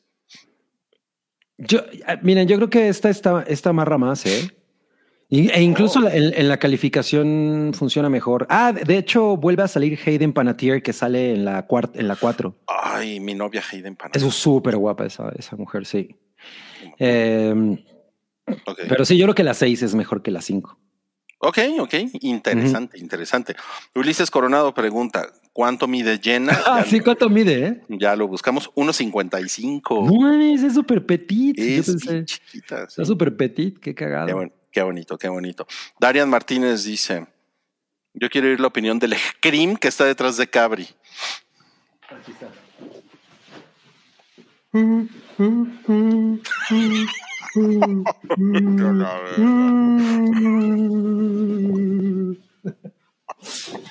ya se cayó. No mames, güey, no mames cómo habla. Ahí está. Parece, parece que está súper triste. Ay. No, pues chingón, eh, chingón. Gracias, gracias por tu, por tu reseña. Dice DDT, esperando el scream del espacio. Ah, sí. Dice, se, se quedó afónico de tanto hablar por teléfono. Claro, claro. Ok. Pues bueno, Ah, pero, amigos. pero, pues, o sea, pero le habla normal. Lo que pasa es que tiene un distorsionador de voz que hace la voz así. sí, pero, Ajá. pero el tuyo hace. Ah, qué chingón. Bueno, Scream 6, entonces, eh, desde hoy en cines. Y, y te tenemos que preguntar, Cabri, si estás listo para dar otro horóscopo. Eh, pero de, de qué signo? Ah, Ah, im- importante, claro. De, tenemos de mm, Pisces. Piscis. Este es de. Fernando R., quien dice: El demonio me podrá dar el horóscopo de esta semana. Soy Pisces. Ah, por supuesto, el demonio siempre está aquí para adivinar tu suerte. Eh, pues mira, no, no pidas con queso las quesadillas porque en Guadalajara te van a romper la madre, no les gusta.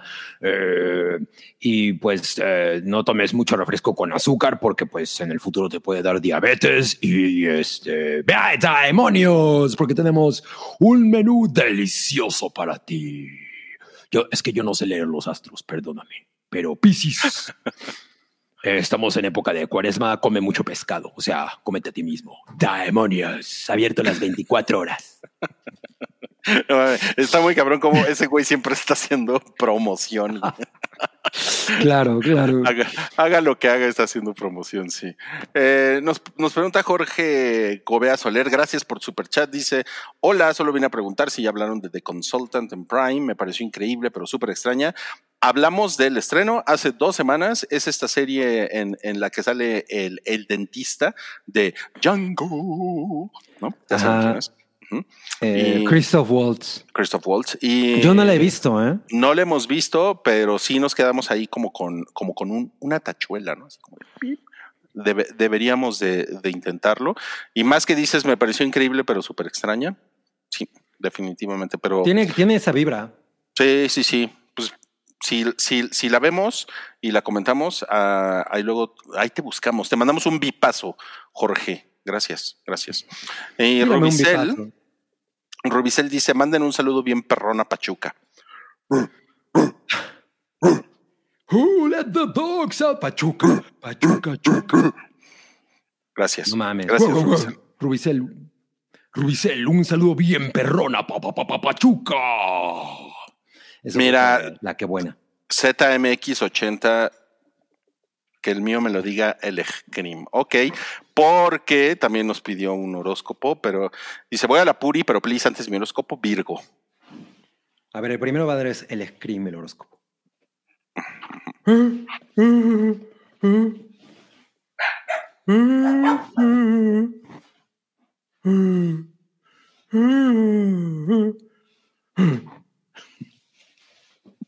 No mames, está muy deprimido ese güey.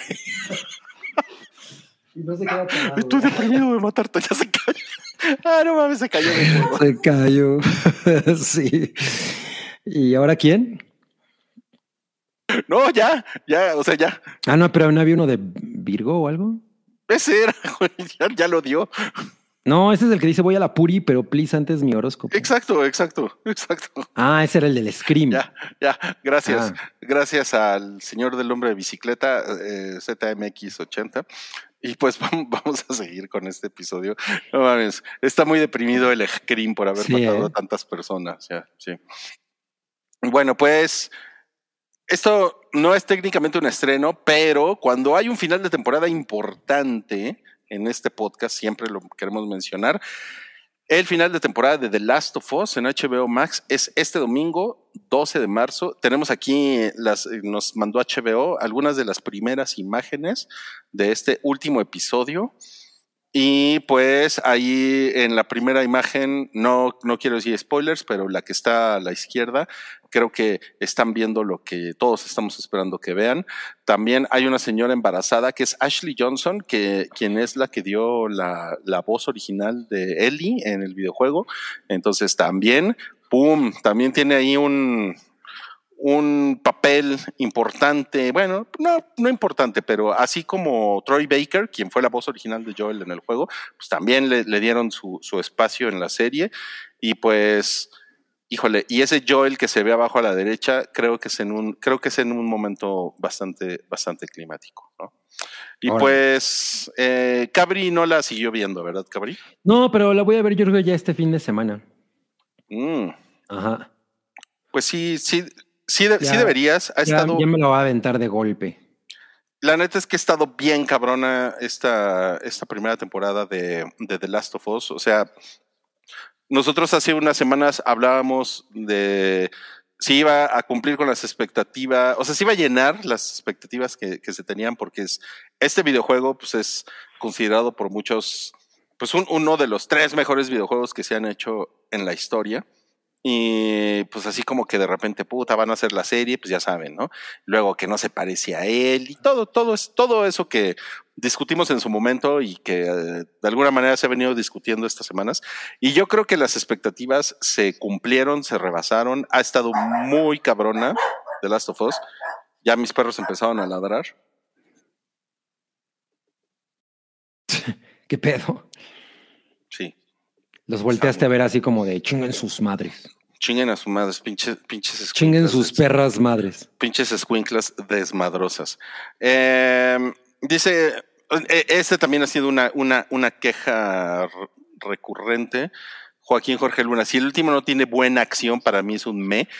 Pues es que creo, creo que siempre, siempre va a haber alguien que espere como la gran persecución de los zombies con hongos en la cabeza y Yo, yo No. creo que, o sea, por lo que he visto de tanto del juego como de la serie, pues The Last of Us es más bien un drama, ¿no? O sea, no, no, no necesariamente es un, es un título de acción. O sea, no es, no es lo más importante la acción.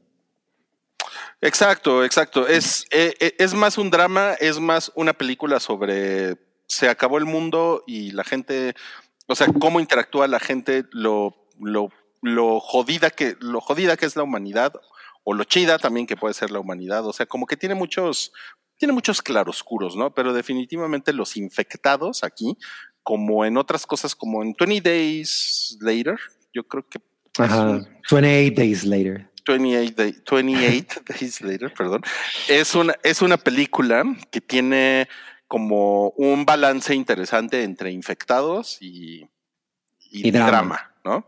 Y aquí no, la verdad es que aquí es 90% drama, 10% infectados, así de cabrón está.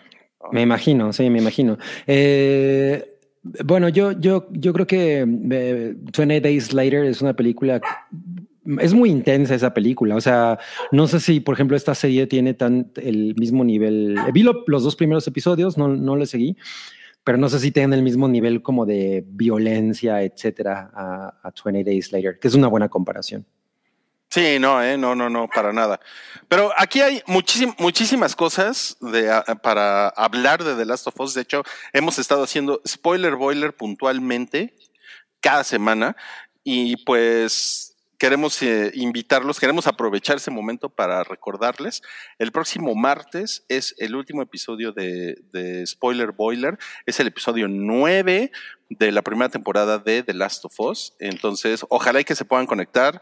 Eh, las, las personas, ha habido muchísimas personas que se, han, que se han estado, que se han estado conectando con nosotros y que han estado poniendo ahí sus, su, pues sus comentarios nerds y se han estado peleando, que si hay suficientes hongos o no, que si él no se parece, eh, que qué tal lo ha hecho el Pato Pascual, etcétera, etcétera. O sea, ha estado poca madre. Creo que, o sea, yo estoy como muy sorprendido como The Last of Us. Eh, después de tener la experiencia del spoiler boiler de La Casa del Dragón, o sea, The Last of Us ha sido como mucho más intenso. Y, y yo no esperaba eso, la verdad. O sea, la, la, discusión y la, y la cantidad de gente que se ha estado conectando con nosotros. Entonces, pues les agradecemos mucho que hayan, que hayan estado ahí y si se pueden poner al día con la serie, tienen, hoy es jueves, yo, sé que sí lo logran, de aquí al martes de la próxima semana para que puedan venir y nerdear y hablar cabrón de todos estos spoilers y de lo que sucede en el último episodio, que es muy cabrón, además. Es, es un episodio, es un episodio eh, pues muy emocional, muy intenso. Eh, pues ojalá que nos puedan acompañar. Pues ojalá. Y dice Juan Ferrusca, ¿va a estar Mobley? Sí, va a estar Mobley, va a estar eh, Wookie, va a estar la salchicha, eh, va a estar Mario y va a estar su servidor y amigo. ¿Okay? Mira, Muy bien. Cintia Becerra ya nos puso. Hoy me pongo al día para estar fresh que cita el martes. Ay, gracias.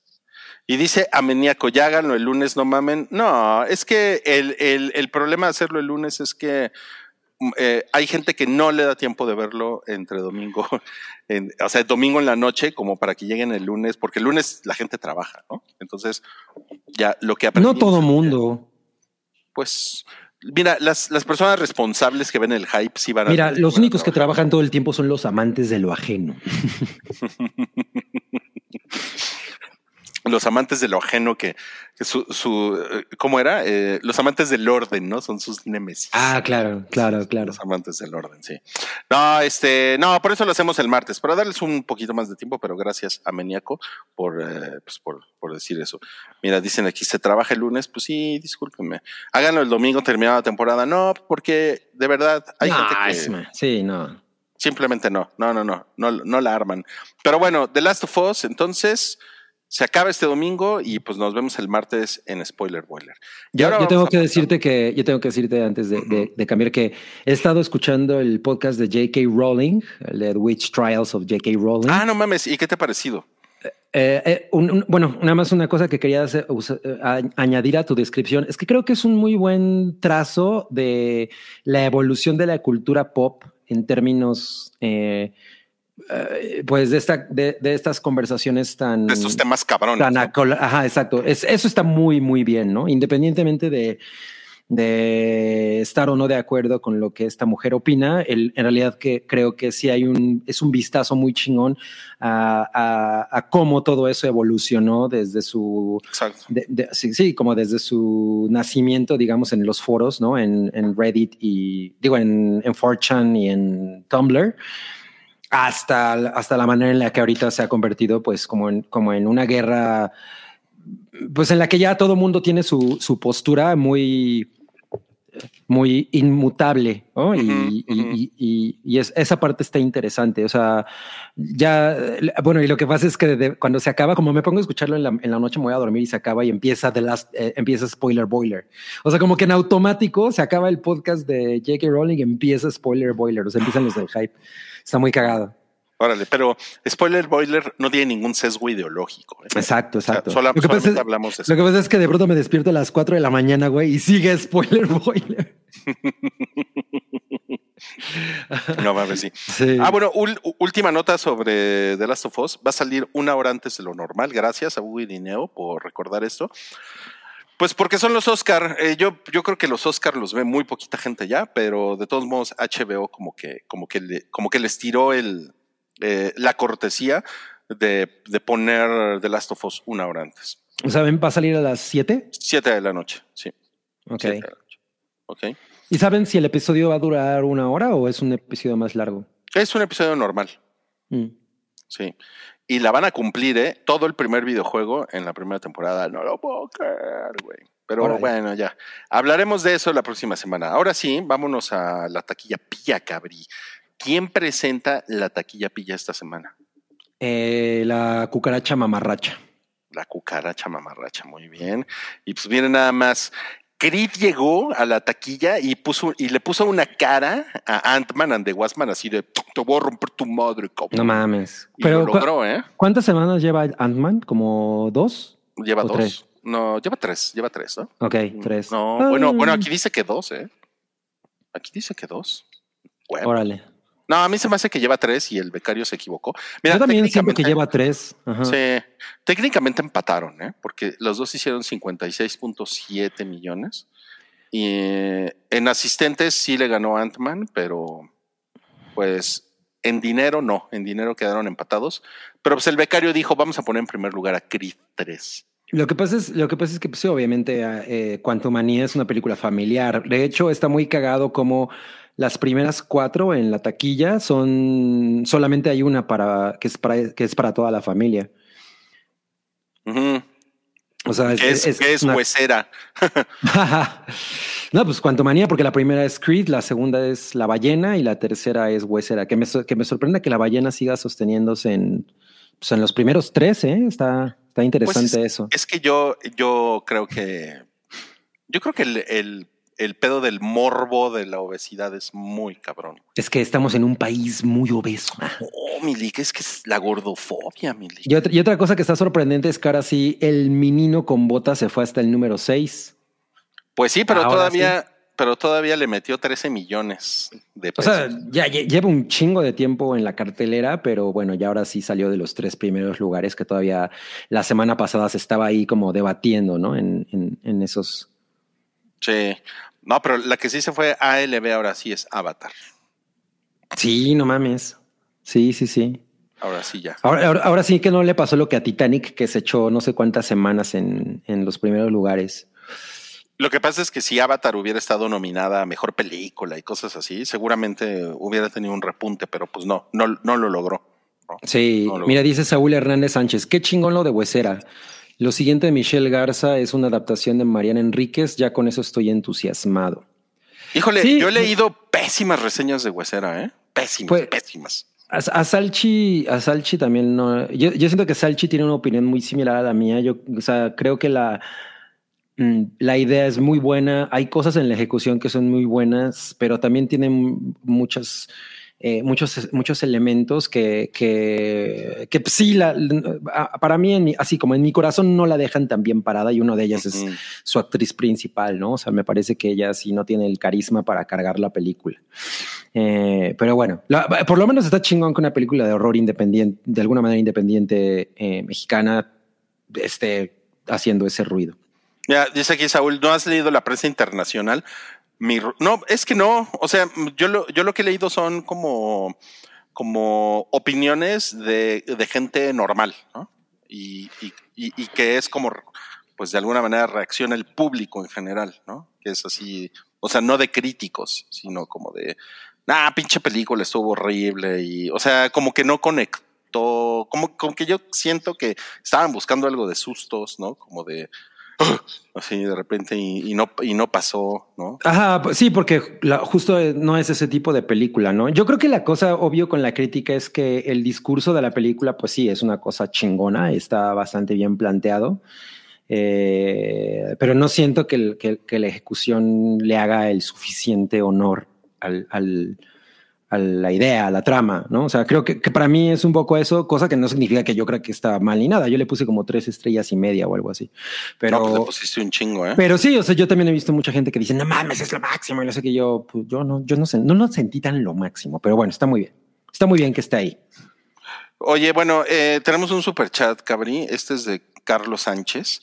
Y dice, lo imperdonable, creo que hace referencia a cuando hablamos de los imperdonables. Claro. Es que no me saluden por mis 22 años casado con arroba Clau Galletita. Clau Galletita. Abrazos, cabrones, los escuchamos y leemos desde siempre. No, pues ya, ya tienen un buen rato eh, en esto del matrimonio. ya son unos veteranos. a los 22 años, ¿qué bodas se celebran? No, pues boda, bodas de papel maché, ¿no? Está muy chafa, ¿verdad? Eh, este, es chingón el papel, el papel bodas, Bodas de sándalo. No, pues no sé. A ver, vamos, no, pues felicidades a Clau Galletita y Carlos Sánchez. muchas, muchas felicidades. Creo que duraron casados más, bueno, han durado casados más tiempo que mis papás. Mira, dice 22 aniversario bodas de cobre. Ah, a mí me gusta el cobre, aunque dicen que es venenoso. Y además, eh, no es bueno andar sacando el cobre. Además. Además, ¿eh? Sí, sí, sí. No, pues un gran saludo. Muchas gracias por el, por el super chat. Y pues mira, Cabri, como dice en el póster, no puedes escapar de tu pasado. Y eso ah. tiene que ver, Creed 3, con la próxima reseña que tenemos aquí en Cosas que vimos. Vamos a la cortinilla del gatito y ahorita Cabri les va les va a platicar qué les pareció esta película de boxeadores bien machines.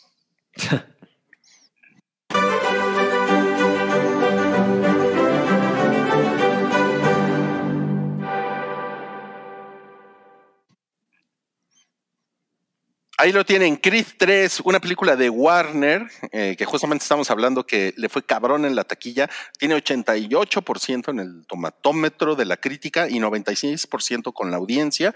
Y ahí va nuestra reseña con cabrita la del barrio. A ver. Qué cagado la calificación, ¿eh? eh pues miren, yo como había comentado la, vez pasada que hablamos del estreno de Creed, o sea, yo siento que, yo siento que es una serie eh, que obviamente como es una especie de spin-off de Rocky, pues tiene como todo ese pedigrí, pero yo no creo que esté al, nivel, por lo menos en términos de espectacularidad y, e incluso de relevancia.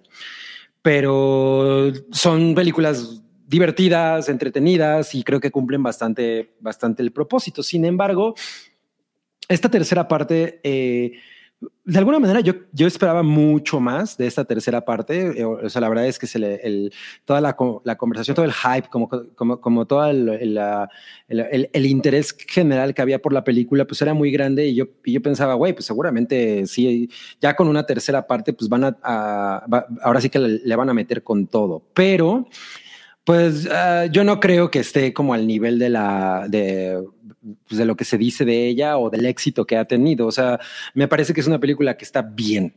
Eh, la dirige Michael B. Jordan, quien evidentemente eh, interpreta a Adonis Creed, que es el hijo de Apollo Creed.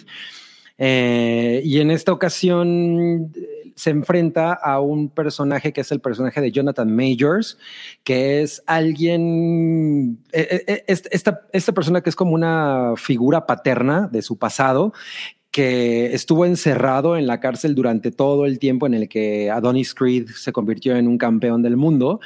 Y en cuanto sale, pues el, amigo este, el, personaje de Jonathan Majors, va y busca a Adonis Creed y le dice, oye, pues dame una oportunidad para, para, para poder ser el boxeador que yo nunca fui, ¿no? Em, entonces, bueno, pues aquí hay una cosa de la amistad. Adonis Creed accede y en realidad lo que quiere el otro personaje es vengarse, ¿no? O sea, como, como, como decir, bueno, pues yo, yo, yo pagué por una, yo pagué una condena, güey, mientras tú te hiciste muy famoso, pero yo, yo siempre fui el mejor de los dos, yo siempre fui el mejor boxeador. Entonces, eh, es, obviamente hay este enfrentamiento porque pues al final Adonis Creed se siente traicionado. La verdad es que a mí la idea me parece bastante chingona y creo, y creo que pudo haber sido mucho más, eh, como explotada de una manera mucho más inteligente, pero la película me parece bastante promedio para lo que, para lo que vende originalmente, o sea, para cómo se vende. De, pues sí, sí creo que, por ejemplo, sobre todo Jonathan Majors y Tessa Thompson, que es que la hace de la esposa de Creed, ellos dos lo hacen muy bien. Eh, mira, nos dice Sankap. Hola, Sankap. Yo creo que la primera sí es relevante, de ha ido bajando, pero como dice Cabri, son entretenidas. Yo recuerdo, porque he visto las dos anteriores también una sola vez, ¿no? O sea, no, no, son películas a las que yo haya regresado, pero me acuerdo que la primera sí me pareció como de, ah, no mames, fue, fue, como una gran sorpresa, ¿no? Porque como que no siento que nadie estuviera esperando algo de esa película. Sin embargo, más sin embargo, eh, se, fue muy sorprendente, como que fue un, algo muy único. Además participaba Stallone, entonces como que, como que siento que tenía todos los elementos para que, la convirtieran en una cosa muy especial. Pero justo esta, yo siento que no es posible separarlo como el, el feeling de que nos dio Rocky 3. O sea, Rocky 3 es, un, es una película muy, muy emblemática, muy única, muy... Eh, fue un pinche chingadazo, ¿no? Y, y como que yo tenía, yo tenía esta idea de, bueno, con Creed 3 seguramente van a querer como repetir la fórmula de vamos a, ahora sí vamos a echar toda la carne al asador. A ver, te voy a, te voy a interrumpir ahí porque creo que la Rocky 4 es más emblemática que Rocky 3. Bueno, Rocky 4 es la, la diva Drago. Sí, no, esa era la que... Pero la, pero la 3 es una película como muy grande. O sea, yo es siento muy que... cabrona porque es, es, la de Clover Lang, la de Mr. T. Sí, o sea, yo, yo siento que, que o sea, sobre todo de esas secuelas de los años 80, pues las terceras casi siempre ya eran una turbomierda, ¿no? Y esa se pudo sostener muy cabronamente. Sí, la 4 era así como la, la 4 era la que todo el mundo se ponía a ver en, en, los centros comerciales, que siempre que la tenían en la tele, así la, una gente... Locura, la 4. Ajá, exacto. Eh, pero bueno, yo pensaba, bueno, le van a hacer como un, le van a hacer como un símil, o sea, esta película, la tercera de Creed va a ser muy grande, pero yo creo que es muy débil, o sea, la, la, historia es muy chingona, pero la manera en la, pero la manera en la que se presenta se siente es como muy facilona. O sea, de, de, pronto el personaje de Jonathan Majors ya es campeón del mundo, así como en una sola pelea, ¿no? Y es como de. ¿Cómo? ¿Por qué no? Ah, ¿qué ah, ¿Cómo llegamos hasta acá? ¿no? No, no, realmente no hay una historia. El arco de ese personaje no, no, no está construido de una manera en la que uno se crea que es ese calibre de, de, boxeador, de campeón, de campeón del mundo. Entonces, a, mí eso me pareció torpe. O sea, para, para, para, para una película con este pedigrí, güey, la verdad es que me pareció muy torpe eso, ¿no? O sea, como de, bueno, sale de la cárcel y, y, le, y, se enfrentó a este güey y, ya, ya se están madreando por el campeonato del mundo. cuando pasan esas cosas, a mí ah. me caga. y, es algo que el cine puede pues por sus necesidades, ¿no? De, contar, en tienen 20 minutos para contar. Ajá, exacto. Lo, puede caer en eso muy fácilmente. Exacto. Y justo la película dura una hora 41 y precisamente por esta, por este pedo que tiene del ascenso, del ascenso así vertiginoso del enemigo de Adonis Creed, pues yo siento que no lo, que no lo retrata de, de una manera chingona eh, por otro lado, había leído mucho de no, las peleas están poca madre. Yo no, o sea, están bien, obvio, están bien, pero yo no siento que sean así. No mames, que chingonas están. O sea, a ver, a ver, ¿cuáles son las mejores peleas de box según, según tú en el cine? Mm, pues es que depende. O sea, por ejemplo, a, mí de. En la primera Creed creo que las peleas están bastante chingonas. la de las de Rocky, la de la primera y las de la cuatro me gustan mucho. Me gustan mucho las de. Híjole, hubo. Fíjate, es muy cagado que no es una película de box, pero las peleas de, de Snatch me parece que son súper chingonas. O sea, creo que tienen un estilo como muy particular y, cada madrazo lo sientes muy cabrón, ¿no? O sea, están muy bien, muy bien puestas. Em, y yo, o sea, sí, estas, las de esta película siento que son como muy normales, son, no, tienen nada especial. O sea, hay, hay, unas, hay unas partes que son como de cámara lenta en las que, en las que Creed como que dice, ah, le voy a pegar acá y acá y y están padres, pero no son especiales. O sea, no, no están como para que la película digas, no mames, no. Creo que, creo que refrescaron el, el subgénero. Pues no, o sea, no pasa a mí, eso. A, mí las de Toro Salvaje me encantan. Pero, pero tienen otra cosa, ¿no? Es como más real, digamos. O sea, no, no, no, no son, no son peleas que, que, que se enfoquen en la espectacularidad, sino más bien. Pero también son más poéticas, ¿eh? Ajá, exacto. O sea, es que tiene, son, son esta cosa como más mm, artística, tiene como más significado de alguna manera. Eh, o sea, como eh, lo que no ves en las escenas es parte de lo chingón y aquí realmente son los madrazos. O sea, Sí. es una, es una película mucho más de madrazos, visceral, así de a ver quién se putea más chingón. Y, y sí hay, y sí hay otras películas en las que eso es, eh, o, o sea, güey, incluso en Million Dollar Baby se siente más cabrón, Órale, ok. ¿No? Eh, y aquí sí siento que, ah, pues está bien. Incluso la, hay, hay dos peleas principales, que es así el, eh, el curso normal de una película con estas características. Siempre está la pelea, pelea, que luego representa los stakes que se van a resolver en la siguiente En pelea. la, ¿no? O en- sea, en la pelea final. Ajá, exacto. Entonces, o sea, como todo eso es demasiado formulaico, ¿no? Es como, de- es como cumple todas las, este, los puntos que una película con estas características puede cumplir y ya.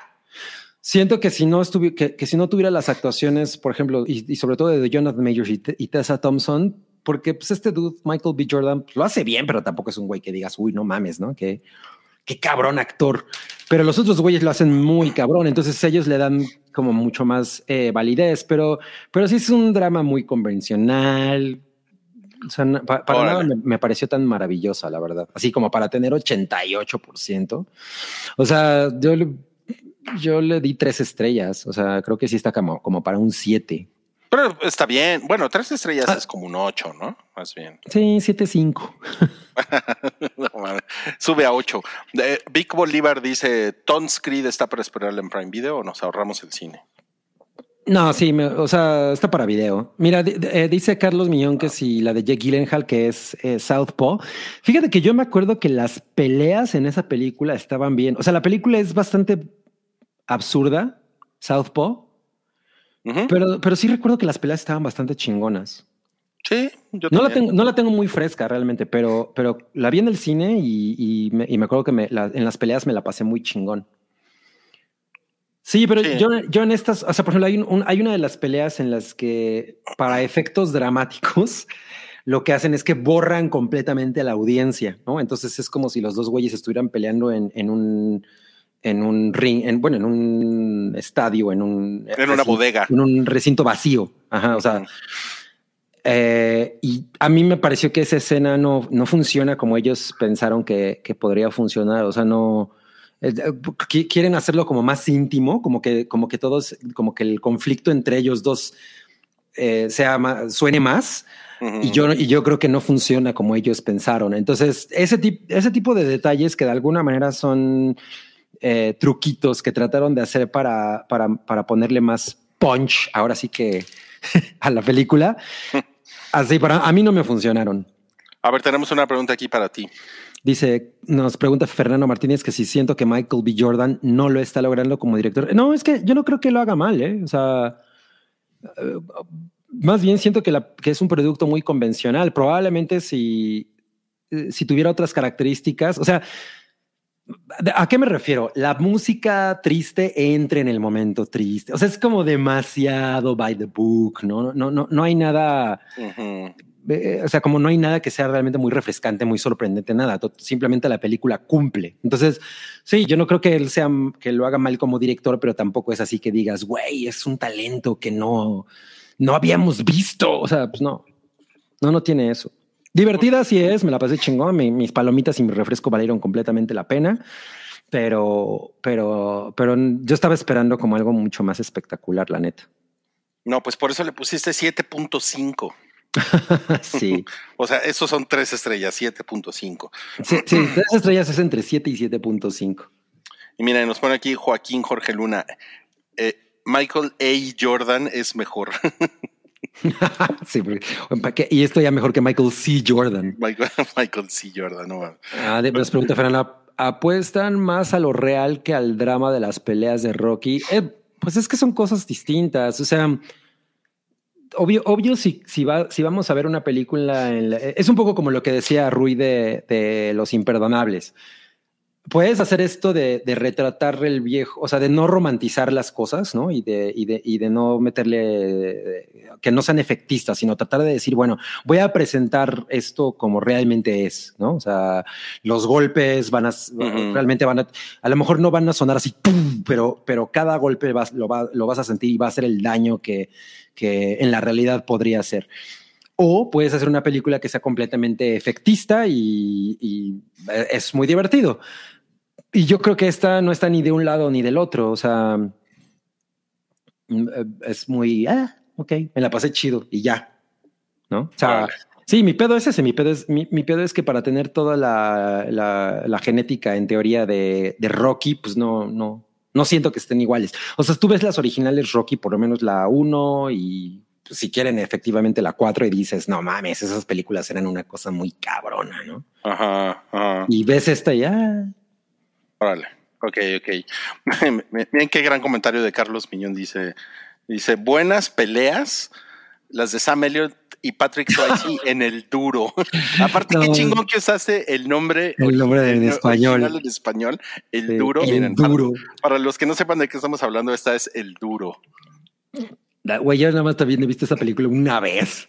Güey, no mames, a mí me encantaba esta película, güey. La voy a volver a ver, eh. La voy a, la voy a volver a ver. Es, es un. Duro. Es un. Es como si se taragaran una bolsa de, chu, de, de churrumais, así de dos kilos.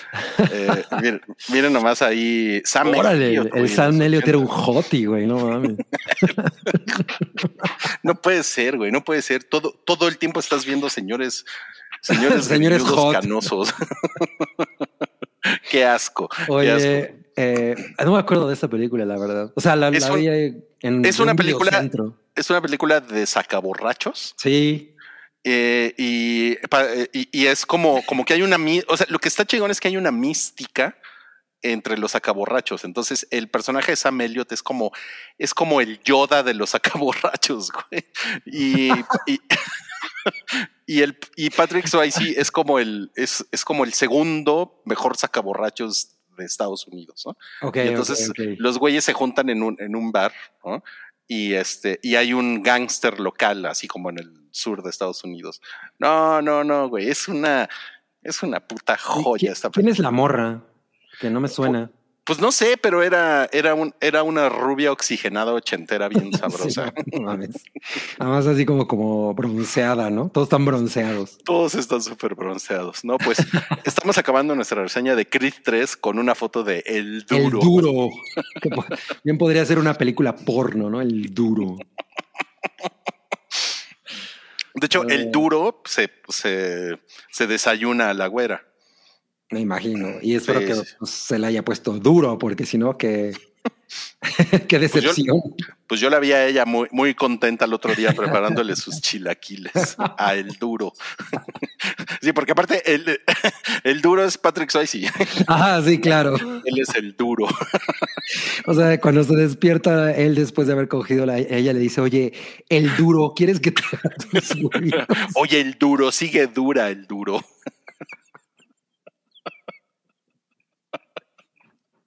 Ay, no.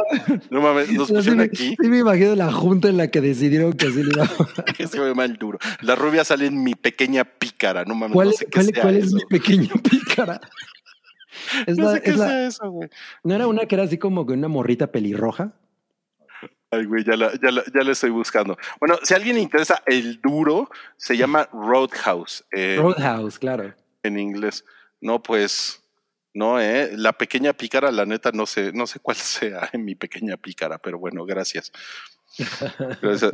Eh, llegó un super chat de Gerardo Letechipía, que dice: Saludos desde Cuautla, los veo en la repetición. Bueno, nos vemos en la repetición, Gerardo Letechipía. Muchas gracias. Hasta el estado de Morelos. Y tenemos otro también de Aragano 10, quien dice: Saludos desde Monterrey, gusto escucharlos de nuevo. Tendré que oírlos en la repetición. Se la lavan. Eso, fíjate, desde que vi el duro, no me, no me decía alguien, te lo lavas. Ay, no mames, el duro. El duro, es increíble. Yo creo que le hubieran puesto, o sea, le hubieran puesto cualquier otro título, ¿no? No sé, el, los sacaborrachos, o ¿cómo se llaman los? No mames, ¿cómo le iban a poner los sacaborrachos? Eso es como de, como de, ¿cómo se llama este güey? Rafael Inclán, güey. Los cadeneros, pudo haber sido los cadeneros. Oye, pero además ve, güey, estaba, estaba bien, estaba bien tronado el, el Patrick Swayze. Sí, no mames. Sí, sí, está. Bueno, pues ese güey siempre estuvo bien tronado, ¿no? Era, era bailarino, no sé qué chingados. Y ese güey con el que se está peleando, que trae un chaleco de mezclilla, lo cual También se ve muy duro. Sí. Es, ese güey era un culero, ¿eh? Era- y, y- Ah. y- y pelean como kung fu, o sea, Y, y cuando, y, cu- y cuando pelea le dice, te voy a romper la madre, el duro. mira, dice aquí Misraim Rueda, el hype, el podcast de cultura pop que termina en cantina. A huevo, a huevo. O sea, sí, me imagino el diálogo. Dicen que te dicen el duro. Pues yo te la voy a poner blanda, duro. Pues te voy a ablandar a vergazos el duro. Ay, no mames. No, pues muy increíble y pues vamos a movernos ahora sí a... Ahí viene aquí Otra vez Gabriel. ayer regresamos a, El Duro, no. Tenemos una reseña de dos horas ahora de El Duro. A continuación. No, pues vámonos a. No, cállate.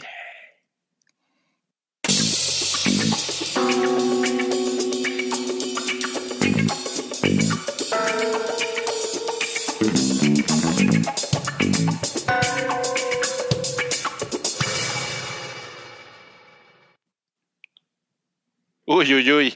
Este no Uh. cállate está. Este está cabrón. Un post de Instagram de Michelle Yeo que provoca tremenda escándala. A ver, Sí, Cabri, cuéntanos. A ver, miren, lo que pasa, creo eh, eh, hubiera estado bien interesante que Sam hubiera estado en, en- en esta conversación porque eh, vi que ella estuvo tuiteando al respecto también y, y me interesaba mucho su opinión. Pero bueno, les voy, Mm. te- tengo que decirles que cómo yo llegué a esto. Ayer que, que pasó este desmadre, porque esto fue ayer. eh, yo lo vi en Twitter, vi que alguien tuiteó algo así como, güey, qué, qué vergüenza Michelle Yeoh básicamente tirándole mierda a Kate Blanchett eh, a través de un, de un, de un screenshot que, que tomó de un artículo de Vogue. Entonces, yo lo primero que hice fue meterme a ver a la cuenta de Instagram de Michelle Yeoh dónde estaba este, este post y pues ya no estaba, ¿no? Ya lo había borrado. Entonces, como no lo encontré, regresé a Twitter a buscar pues algún eh, pues algún tweet en el que realmente hubiera como más información sobre lo que había pasado. No lo encontré porque la mayoría de los tweets justamente eh, tenían este pantallazo en especial. En realidad, el post tiene cinco pantallazos que son prácticamente el artículo entero. El artículo es un post de, es un, perdón, una pieza de Vogue, eh, Inglaterra, en la que hablan de, pues, de, de que en el, en el Oscar, en, el- en la categoría de mejor actriz, realmente nunca ha ganado una, una actriz de color, ¿no? Como, como le llaman los gringos, fuera Ah, de, gringos. fuera de Halle, exacto, fuera de Halle Berry en, en Monsters Ball, que Monster nunca, Ball. que nunca me acuerdo cómo se llama en español, algo así como nuestro pasado nos persigue, una mamada así. Sí. sí, pero no era Monsters, era Monster Ball. Ah, era Monster Ball, sí es cierto, Monster Ball. Mon- Monsters Ball es la de Disney. Mo- Monster Ball, sí. Eh, entonces, Sí, de hecho, el pasado nos condena. el pa- ah, el ¿no era su pasado los condena? El Bueno, pasado el nos pasado nos, ok. Entonces, esa es realmente la única vez que una mujer de color ha ganado un Oscar y en esa ocasión Halle Berry incluso le dedicó ese Oscar a, a otras mujeres como Angela Bassett, otra, como mu- muchas personas, ¿no? O sea, ella dijo, güey, esto va para todas las, estas mujeres que tampoco, lo- que tampoco han ganado. Eh, el entonces el artículo realmente es como una, especie de disección, pues, de, de que es un buen momento para que Hollywood, pues, ya empiece a reconocer, o sea, que eh, dice, güey, le dan más, le- les incomoda más darle Oscar, eh, un Oscar a una actriz principal de color que a una actriz secundaria. En el, en el caso de las actrices secundarias ha habido más, más ganadoras, pero ahorita estaría muy chingón que Michelle Yeoh lo ganara porque pues eso significaría que, que le da más, más oportunidad a otras mujeres con, que, que no necesariamente pues, son como la, la hegemonía hollywoodense. Eh, y también a ella le haría mucho bien por su, a su carrera, porque pues le, porque a pesar de ser una actriz como muy reconocida para mucha gente, no necesariamente el, el foco ha, ha, estado sobre de ella, etcétera. Entonces, sí, sí fue un poco desafortunado que en el artículo hay una parte que es la que estamos viendo ahorita en pantalla, en la que dice básicamente eh, pues Kate Blanchett ya ha tenido dos Oscars antes, entonces pues como que estaría más chingón que se lo llevara Michelle Yeoh, se lo merece más, o sea, como que en, así a, brochazos eh, gordos, ese es un poco la, el discurso. Que, que, el, que el, el, artículo tiene, el articulista tiene todo el derecho de expresar su opinión al y, respecto. Ajá, y, y, y, es una, y es una opinión val, muy válida. O sea, es una opinión válida, es una opinión mm. válida. Yo no, yo no, yo no estaría de acuerdo, ¿no? Porque, porque me parece que es como mover el mérito de un lo que debería ser un premio, ¿no? moverlo a un terreno en el que más bien es no, pero a ver, ya le dieron dos a esta vieja, a Kate Blanchett. ¿Por, por, por qué le darían un tercero si ya ella ya tiene dos, ¿no? Mejor ah, darle. Exacto. O sea, bueno, ok, pero, pero es su opinión y ya se puede cuestionar y lo, y lo que tú quieras, ¿no? Y la cuestión aquí es que no, sé, no sabemos si el community manager de Michelle Yeoh o, o ella, ella no misma, creo que sea ella, no creo que sea ella, francamente, pero bueno, eh, subió estos pantallazos, yo creo que como muy inocentemente, sin dar sin mala leche ni nada, o sea, sin, eh, o sea, sin ínfulas de nada, ¿no? O sea, claro, porque son, no son, un chingo de pantallas. Ajá, exacto. Entonces creo que no hay realmente un, una malicia detrás de haberlo hecho, pero... Pero no lo revisaron. Ajá, exacto. O sea, sí es un mal movimiento de RP porque... Y sobre todo, creo que una cosa que es cabrona es que Michelle Yeoh y Kate Blanchett se han, han, han aparecido juntas en varias ocasiones, en, por lo menos en los últimos dos meses, eh, como echándose porras simultáneamente. O sea, han aparecido en premieres, en, han entrevistado eh, eh, ellas, o sea, entre ellas dos. Ah, ah, como que hay una relación muy, muy, muy sorora entre ellas. Y esto, de alguna manera, como que sí afecta esa percepción. O sea, y sobre todo porque pues, si lo primero que lees es este pantallazo, que es el, pantallazo en el que específicamente hablan de Kate Blanchett como alguien que no necesariamente se merece el Oscar, eh, y no es por un tema de si su actuación es más chingona o no, es simplemente porque le iría mejor a, Michelle Yeoh ganándolo. pues, pues sí, sí es algo que se siente torpe. ¿No? O sea, eh, eh, yo siento que es, es, una, es una torpeza de alguna manera. Es, es una cosa meramente política, pero pues sí, para, para hay quien lo lee como, güey, esto es completamente incorrecto, sobre todo si Kate Blanchett se ha portado tan chido contigo, ¿no? Y, y las hemos visto a las dos tan, tan carameladas. Entonces, es creo ahora, ahora sí estamos partiendo aquí en esta conversación del supuesto de que la persona que subió esto no se dio cuenta. Pues puede, puede ser que sí también hayan estado como muy conscientes de lo que estaban haciendo. También hay la posibilidad, ¿no? Sí, claro, y, creo que, o sea, al final yo siento obviamente que no es un tema en el que hubo ningún tipo de malicia, o sea, no es Michelle Geo directamente tirándole mierda, ¿no? Tirándole shade a, a, Kate Blanchett, pero sí es un mal, una mal, un mal movimiento de RP porque, porque, o sea, me pongo a pensar, güey, cuando hay una, cuando estás en una competencia y, sobre todo que es, un, es una competencia en la que hay tantos, eh, pues, eh, tantas cosas en juego, eh, en, la que la percepción del público es tan importante, pues sí tienes que cuidar un poco como las cosas que haces. O sea, desgraciadamente estás en una industria en la que la imagen es, sigue siendo la, pues, lo primero que la gente ve. Claro, y la política. Y la, ajá, exacto. Entonces, eh, tienes que calcular muy bien tus movimientos, ¿no? Y, y, si, y si tanto, tanto cariño hemos visto entre estas dos mujeres, de pronto poner eso es como, ah, órale, ¿No? Eh, o sea, si es, o sea, si, si lo hicieron sin darse cuenta, pues qué, pendejada, claro. Qué pendejada. Y si lo, y si lo hicieron como a lo mejor también puede ser que alguien haya dicho, pues mira, pues vamos a subir ocho pantallas. Tampoco se van a clavar en esa parte en especial. Ajá, claro. Pero pues siempre hay que recordar que, que la opinión pública siempre se enfoca en lo peor.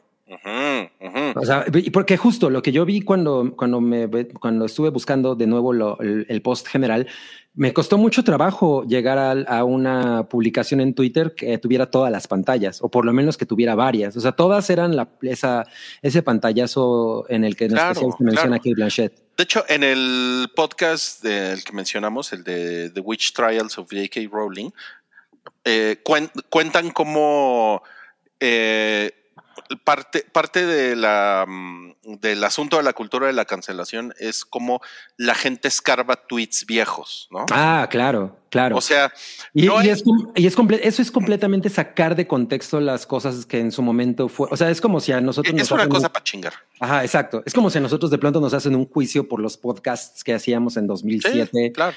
Pues es como de sí, güey, seguramente van a encontrar algo que, que, pues, no. Sí, no- que ahí no- está y que van a poder chingar con eso. Ajá, ¿no? exacto. Y, y, y, y- y entonces es como, güey, yo, yo, yo estoy convencido de que la, muchísima gente no, no lee, no lee los artículos completos, ¿no? O sí, sea, o, se, toman o el se- tiempo o se quedan incluso con, aunque lo lean completo, se quedan con lo que, con lo que eh, quieren. favorece su, exacto, con lo que favorece su discurso.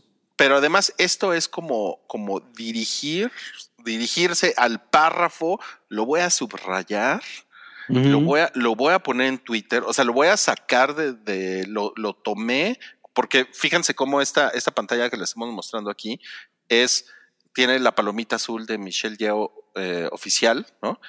Y lo voy a Ah. poner en Twitter y voy, y voy a dar mi opinión sobre el asunto, porque realmente lo único que me interesa aquí es decir que no, güey, es que este, hay que darle el Oscar a esta mujer porque es asiática, ¿no? Ajá, y, eso es, exacto. y eso es bla, bla, bla. Y aquí tenemos como varios comentarios que, que le han ido dejando a Michelle Yeo, que creo que este es otro asunto, no, no sé qué opines, pero ella no ha dicho nada Eh, ajá, bueno, por lo menos hasta el momento, ¿no? hasta Y- el y- momento. Y eso, pues yo me imagino que a lo mejor es una recomendación de su, de su gente, Ujú. así de, güey, ya no te metas en, en este tema, ¿no? Eh, para no hacerlo más grande, porque pues a lo mejor sí podría salir y decir, ay, güey, fue una, fue ahora sí que una, un tropiezo bobo, ¿no? Eh, pero, pues no sé. Yo creo, creo que lo, que para mí lo único que realmente podemos em, ahorita de- de- decir al respecto es, por ejemplo, yo siento que hace rato subí un pantallazo a, a nuestro, a nuestra comunicación interna, a nuestro Slack, en, el que toda, en el que todas las notas al respecto de este, de este tema son bien clickbaiteras, ¿no? O sea, así de. Michelle Yeoh criticó el racismo en Hollywood usando a Kate Blanchett como ejemplo negativo. Güey, eso está, o sea, eso no es lo que pasó. No, pero, pero, pero yo ahí lo que diría es la chamba de la RP o, R- o el RP de esta mujer es evitar que eso suceda. Por supuesto, sí, hacer como un control de daños. Sí, porque tienes, o sea, tienes a todos los neandertales que están clickbaiteando, ¿no? Como, ¿cómo, cómo se llama esta madre? Info. Infobae. Infobae, ¿no? Que es Ajá. puro clickbait, ¿no? Sí. Y, y pues sí, se van a aprovechar de una cosa así, ¿no? Para, para llevar agua a su molino, Milik, ¿no? Mira, por ejemplo, aquí hay otro que se llama Sensacine y dice Oscar 2023, la vez que Michelle Yeoh dio el beso de Judas a Kate Blanchett. No mames. Mames, güey. El beso de O sea, Judas. sí me parece súper bajo, ¿no? O sea, creo que, o sea, ya esa- esas interpretaciones me parecen así bajas, bajas. O sea, también, también a lo mejor aquí, eh, digo, no es por defender a la, a la agencia o la gente de RP, lo que sea, pero también yo veo que esta, esta mujer, bueno, la cuenta de Michelle Yeo ha subido como 50 posts en dos Desde semanas. ese, ¿no? ajá, ajá, sí, claro.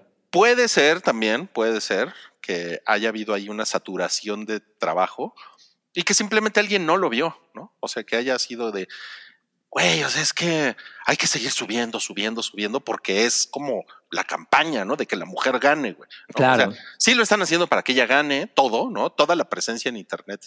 o sea, cada quien hace su parte, ¿no? Eh, y a lo mejor, pues alguien dijo, ya, la verga, güey, súbelo. ¿No? Ajá, ajá, ajá. Y no, y no se juntaron a, a platicar las, pues, las consecuencias que esto podría tener, ¿no? Es- sí, sí, y sobre, y sobre todo para, para las relaciones pues, de Michelle Yeoh, ¿no? Dice Santiago Caballero, qué bueno que el community manager del hype no cae en el recurso bajo del clickbait. Pues mira, Foras dice que esto pusimos, eh, Santiago, en Twitter. Michelle apuñala a Blanchett directo en el corazón. no mames. Hay que, hay, que, hay que inventarnos una nota así con un título súper amarillista. Ay, qué chingón. Y mira, Vero Alejo, pues sí, ¿no? Lo que van a decir es que ella no escribe el artículo. O sea, sí, es una, es, es una, es lo obvio, ¿no? Pero es una mamada. O sea, si alguien, mi- mira, mira, Cabri, si alguien escribe un artículo sobre, sobre ti en el que dice que tienes un pitote, ¿no? y tú lo, y, y tú lo, Y yo lo tú lo subes, ajá, o lo subes en tu Instagram y lo subes justamente en, ese en esa parte donde dice que tienes un pitote. Entonces, tú lo que estás diciendo es, jaja, miren, Tengo un ah, pitote. tengo un pitote y, y- y- y la revista Vogue UK me está diciendo que tengo un pitote. claro. Como si fuera Dirk Diggler. Brock Landers. Brock Lander, Cab- Cabrock, Cabrock Landers. Cab- Cabrock Landers, sí. Es- No, pues, Sí, es que, es que yo sí creo que es, eh, pues tú darte, ¿no? Como tus propios, tus propios kikos y, y pues eso siempre va a ser mal interpretado. Sí, sí, sí. O sea, aquí sí no hay vuelta de hoja y pues bueno, les, mira, le está dando, le está dando saborcito a los Oscar que ya de por sí están muy, están muy de capa caída, ¿no? Y, y dice Saúl Hernández, y además lo haces previa al concurso de pitotes. Exacto, claro, sí, es, es totalmente, totalmente. ¿Qué tal, eh? ¿Cómo se ve que hay puro tornillo en, en el, en el- en el podcast? Por las referencias al, al, al miembro, pero pon- ponlo con N para que no te, Miembro, para que no te censuren. para que no te censuren, sí. No, pues bueno, entonces, eh, a mí, pues, yo, yo, yo ya lo había comentado, los Oscar me tienen como muy aburrido. Yo creo que ni siquiera los voy a ver. Ya es una cosa que me, me ha dejado de interesar muchísimo. También tiene que ver con mi consumo personal de cine, porque muchas películas ni siquiera las he ido a ver, ¿no? Pero, pues, de uno no se puede escapar de la chisma, Milik Claro, Y pues, claro. y pues es la temporada de premios y pues el domingo son los Oscar y la próxima semana seguramente vamos a estar platicando sobre los perdedores y los ganadores de, de la ceremonia. Fíjate que ah, curiosamente a mí sí me interesa en esta ocasión verlos, ¿eh? O sea, que, creo, creo que ha sido una cosa muy cagada que, por ejemplo, una película como Todo en todas partes al mismo tiempo esté nominada, ¿no? O sea, Ujú. sí, sí, sí, es- sí me parece muy, muy cagado todo lo que, lo que ha estado pasando, pero bueno, pues no sé si lo voy a ver o no, la verdad. Mira, nos puso J. Huerta, por este tipo de contenido y humor es que me da huevo la hypa. Ok. Como que no entendí exactamente cuál era el... Ah, ya, y es que en la hypa no hay pitos. Ya, ya entendí. Ok, vámonos a. es- Es que tenemos una cortinilla, como esto es chisme de la eh, de la temporada de premios, tenemos nuestra cortinilla.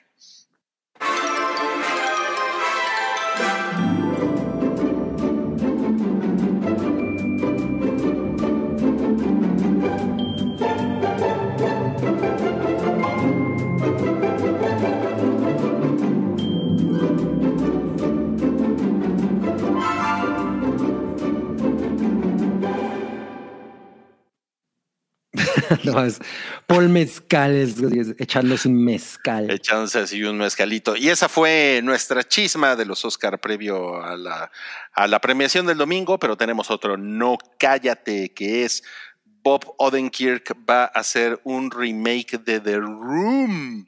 Ah, esto está muy cagado. O sea, Cagado. la verdad es que me intriga mucho. A ver, tengo la impresión, tengo la impresión de que este remake de The Room, porque no, no, o sea, esto no va a ser como de, como The Disaster Artist, que es pues una, eh, como una in- reinterpretación de, de la creación de The Room y un poco una biografía de Tommy Wiseau.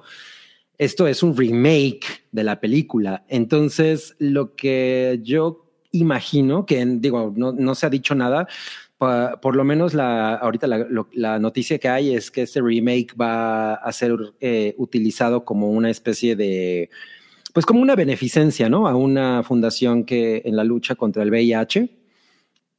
Eh, es- es- eso, eso es lo principal. So- y también que Bo- Bob Odenkirk va a interpretar al personaje que- de Tommy Wiseau.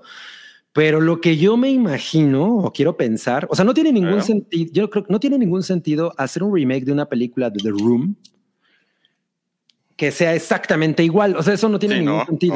no, no, no. Yo lo que creo es que van a hacer la, que van a hacer The Room, pero como realmente debió O sea, haber la, van a, sido. la van a hacer en serio. Ajá, yo creo que eso es lo que va a pasar y es y eso sí me interesa un chingo, o sea, Cabrón, eh, cabrón. porque porque la verdad es que no tiene, o sea, no tiene esa película en realidad no tiene ni- nada que decir, o sea, es, es, es una cosa completamente sin contenido, sin sin ángel, sin discurso, o sea, simplemente son cosas que van ocurriendo, ¿no? Y, y cada vez se pone peor.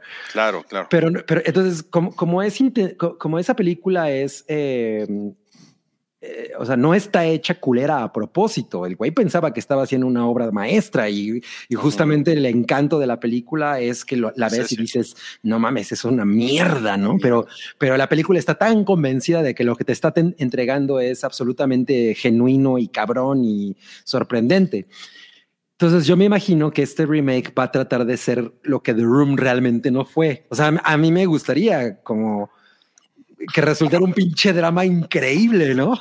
Y, y por lo, y por lo que ha dicho, por lo poquito que ha dicho Bob Odenkirk, que ya confirmó esta noticia, es que él está dejando como cuerpo y alma en las líneas.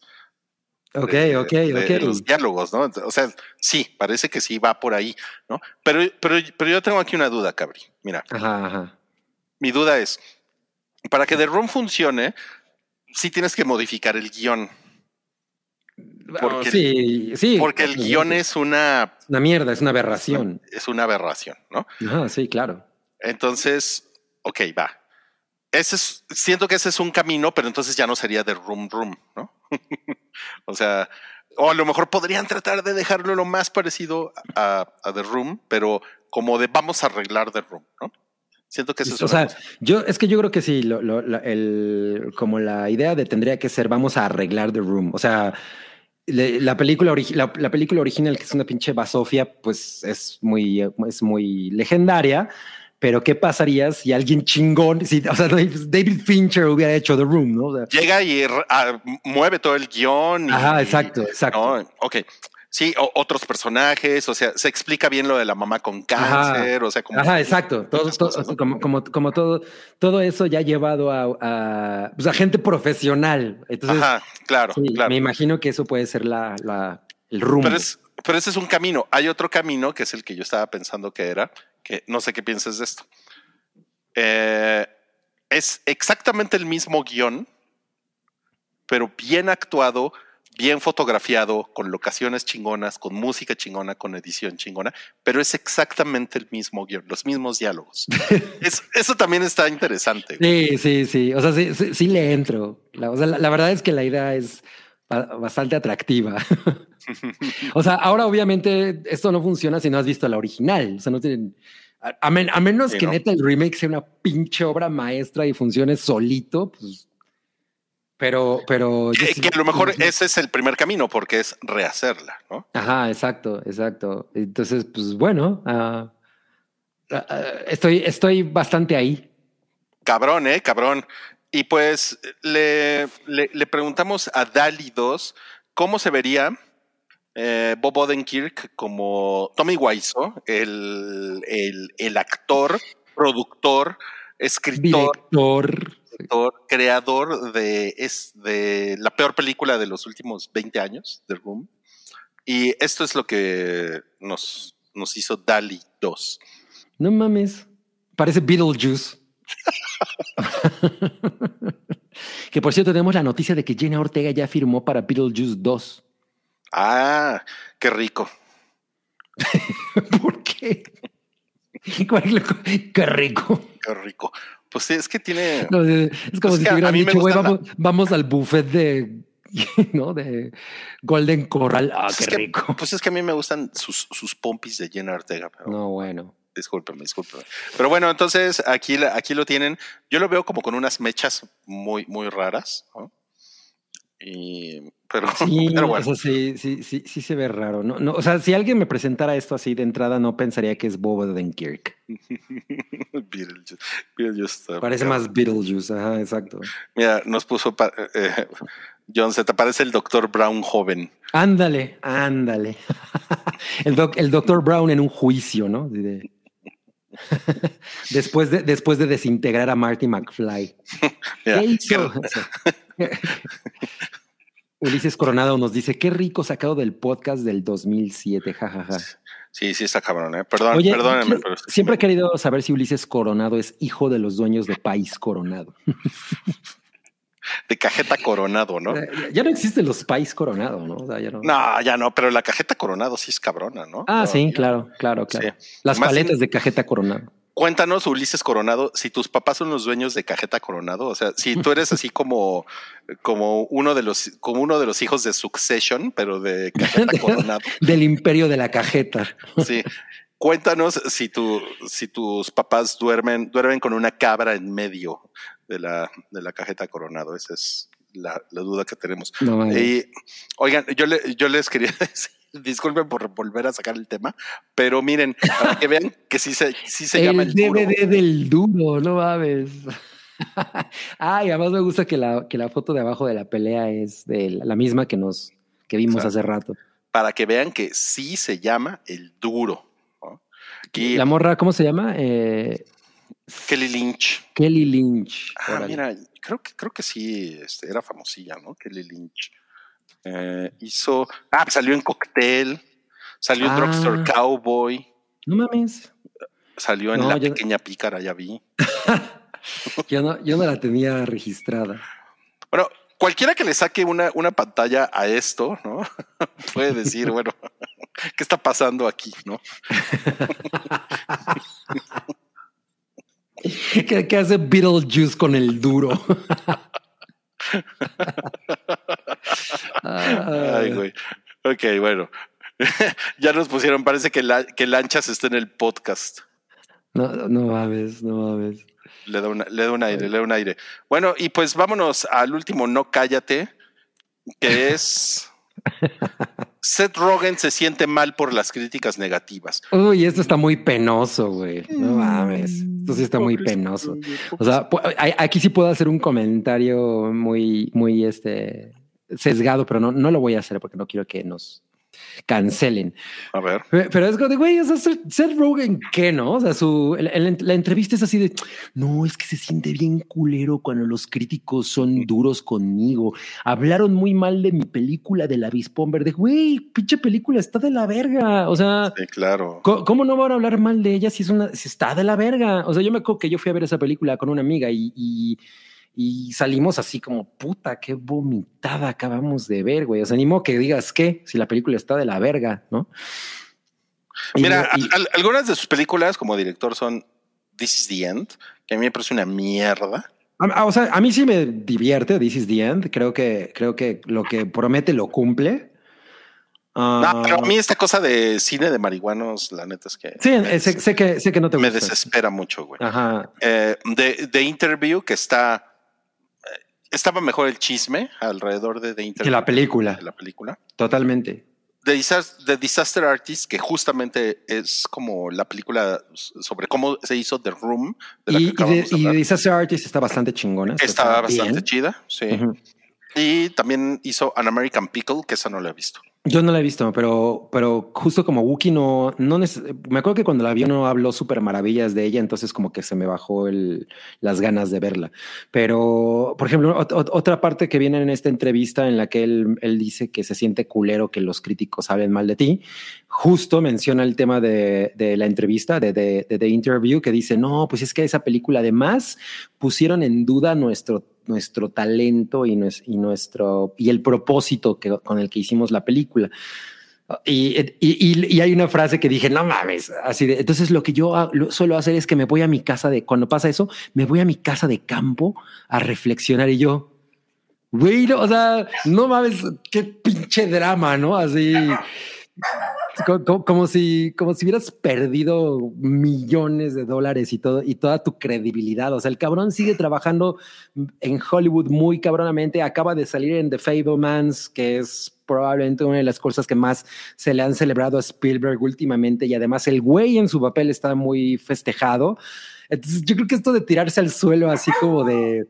Ay, crítica". Estás en un negocio que de esa manera funciona, ¿no? O sea, y además estás en el lugar en el que mejor podrías, en o sea, es, es el, la industria cinematográfica más poderosa del mundo en la que, en la que alguien como él puede hacer lo que quiera. Sin, Pues sí, claro. sin realmente represalias de ningún tipo, ¿no? O sea, entonces, entonces esa queja sí está así súper pendeja, la neta. Mira, me, me gustaría decir algo, pero mis perros están ladrando. Dicemos, reflexionar es igual a fumar chingos de mota, pues sí. Mira, estoy completamente de acuerdo con, con todo lo que has dicho y creo que aplica también para James Franco. Claro, aunque James Franco pues sí ha hecho películas más chingonas que Seth Rogen. Mm, sí. Y Hizo esa Pero- en la que se le atora el pie. ¿Cuál es? Ah, ya sé. Pero no es el pie, es el brazo, güey. Ah, sí, es cierto. Ay, se me atoró el pie. se me atoró el pie la película. Ay. ah, pues Ah, bueno, es- eh, eh, de los creadores de El Duro llega el brazo. no mames, qué chingón. No, sí, o sea, sí, sí me parece como muy pinche ridículo esto, porque además hablar del avispón verde, que sí es una mierda. Güey, la película, no puedo creerlo, la película la dirige Michelle Gondry. O sea, es una mierda. Yo nunca la vi, ¿sabes? No, no, no, no, no lo hagas, no lo hagas. O sea, sí me, me dio un repele como muy especial. Mira, bien dice Mar- Estrella Esquivel, es un bebote haciendo pelis de bebote y está haciendo un berrinche de bebote. Consistente es, pues sí. Pues sí, ¿eh? Sí. Totalmente, totalmente. Bueno, pues Boo a, a Seth Rogen. Y ya, y ya con eso eh, llegamos al, al final de este sui generis hype en el que no hubo mujeres y también hablamos del duro. Pero estuvo el lado femenino del ni- Estuvo el lado tanto, ¿eh? femenino de Gabriel. Pues, pues más o menos, ¿eh? Más o menos. Está, es en este episodio mazo. Sí, más o menos. Y les, pues, como siempre, les pedimos que pues le den like al episodio, que se suscriban, que se lo manden a un amigo o amiga o amigue si, le- si les gustó. Nos, nos pueden seguir en arroba Paiki en Twitter, en arroba el hype en, en Instagram. Y pues ahí lo tienen. Y una foto, No mames. una foto de Pero ya Jenna tiene como 21 años, o sea. Pues, pero ¿qué tiene?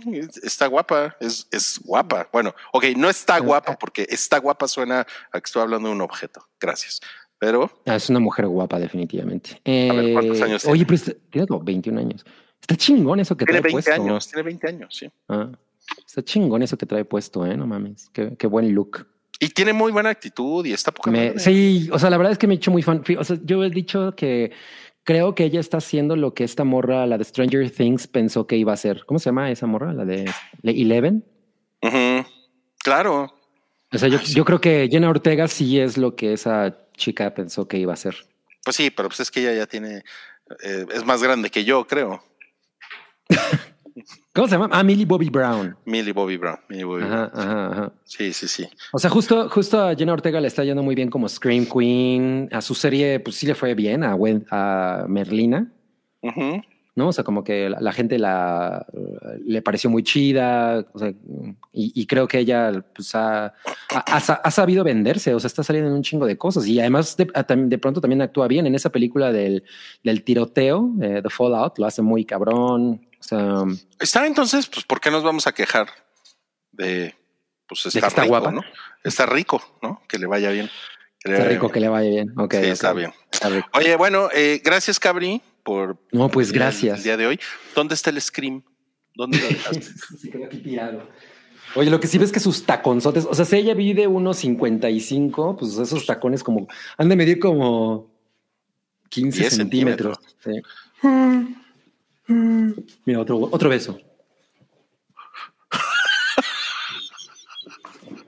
Bueno, fue, fue, fue mucho más eh, Largo. el de la semana pasada. ¿eh? Sí, eh, lo que pasa es Sí, que fue, fue muy súbito. Se Sí, ve que ya se distanciaron de una semana para acá.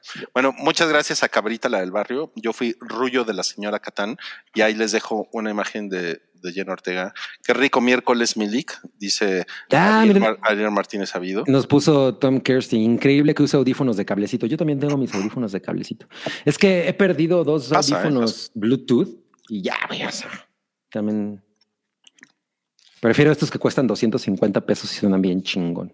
Pues sí, si eres bobo como Cabri y pierdes las cosas, pues para qué le inviertes, ¿no? Sí, exacto, exacto. Y pues bueno, nos vemos la próxima semana. Hay muchos programas, entonces síganos en Twitter y por ahí en el canal, ahí estamos dando los avisos. Y pues Recuerden gracias. que en cinco minutos empieza La La Loud. Exacto. Así es que nos vemos. Y Bye. no, nos vemos, pero quédense para la laude, no sean cabrones. Exacto. Bye. Adiós. Adiós. Adiós.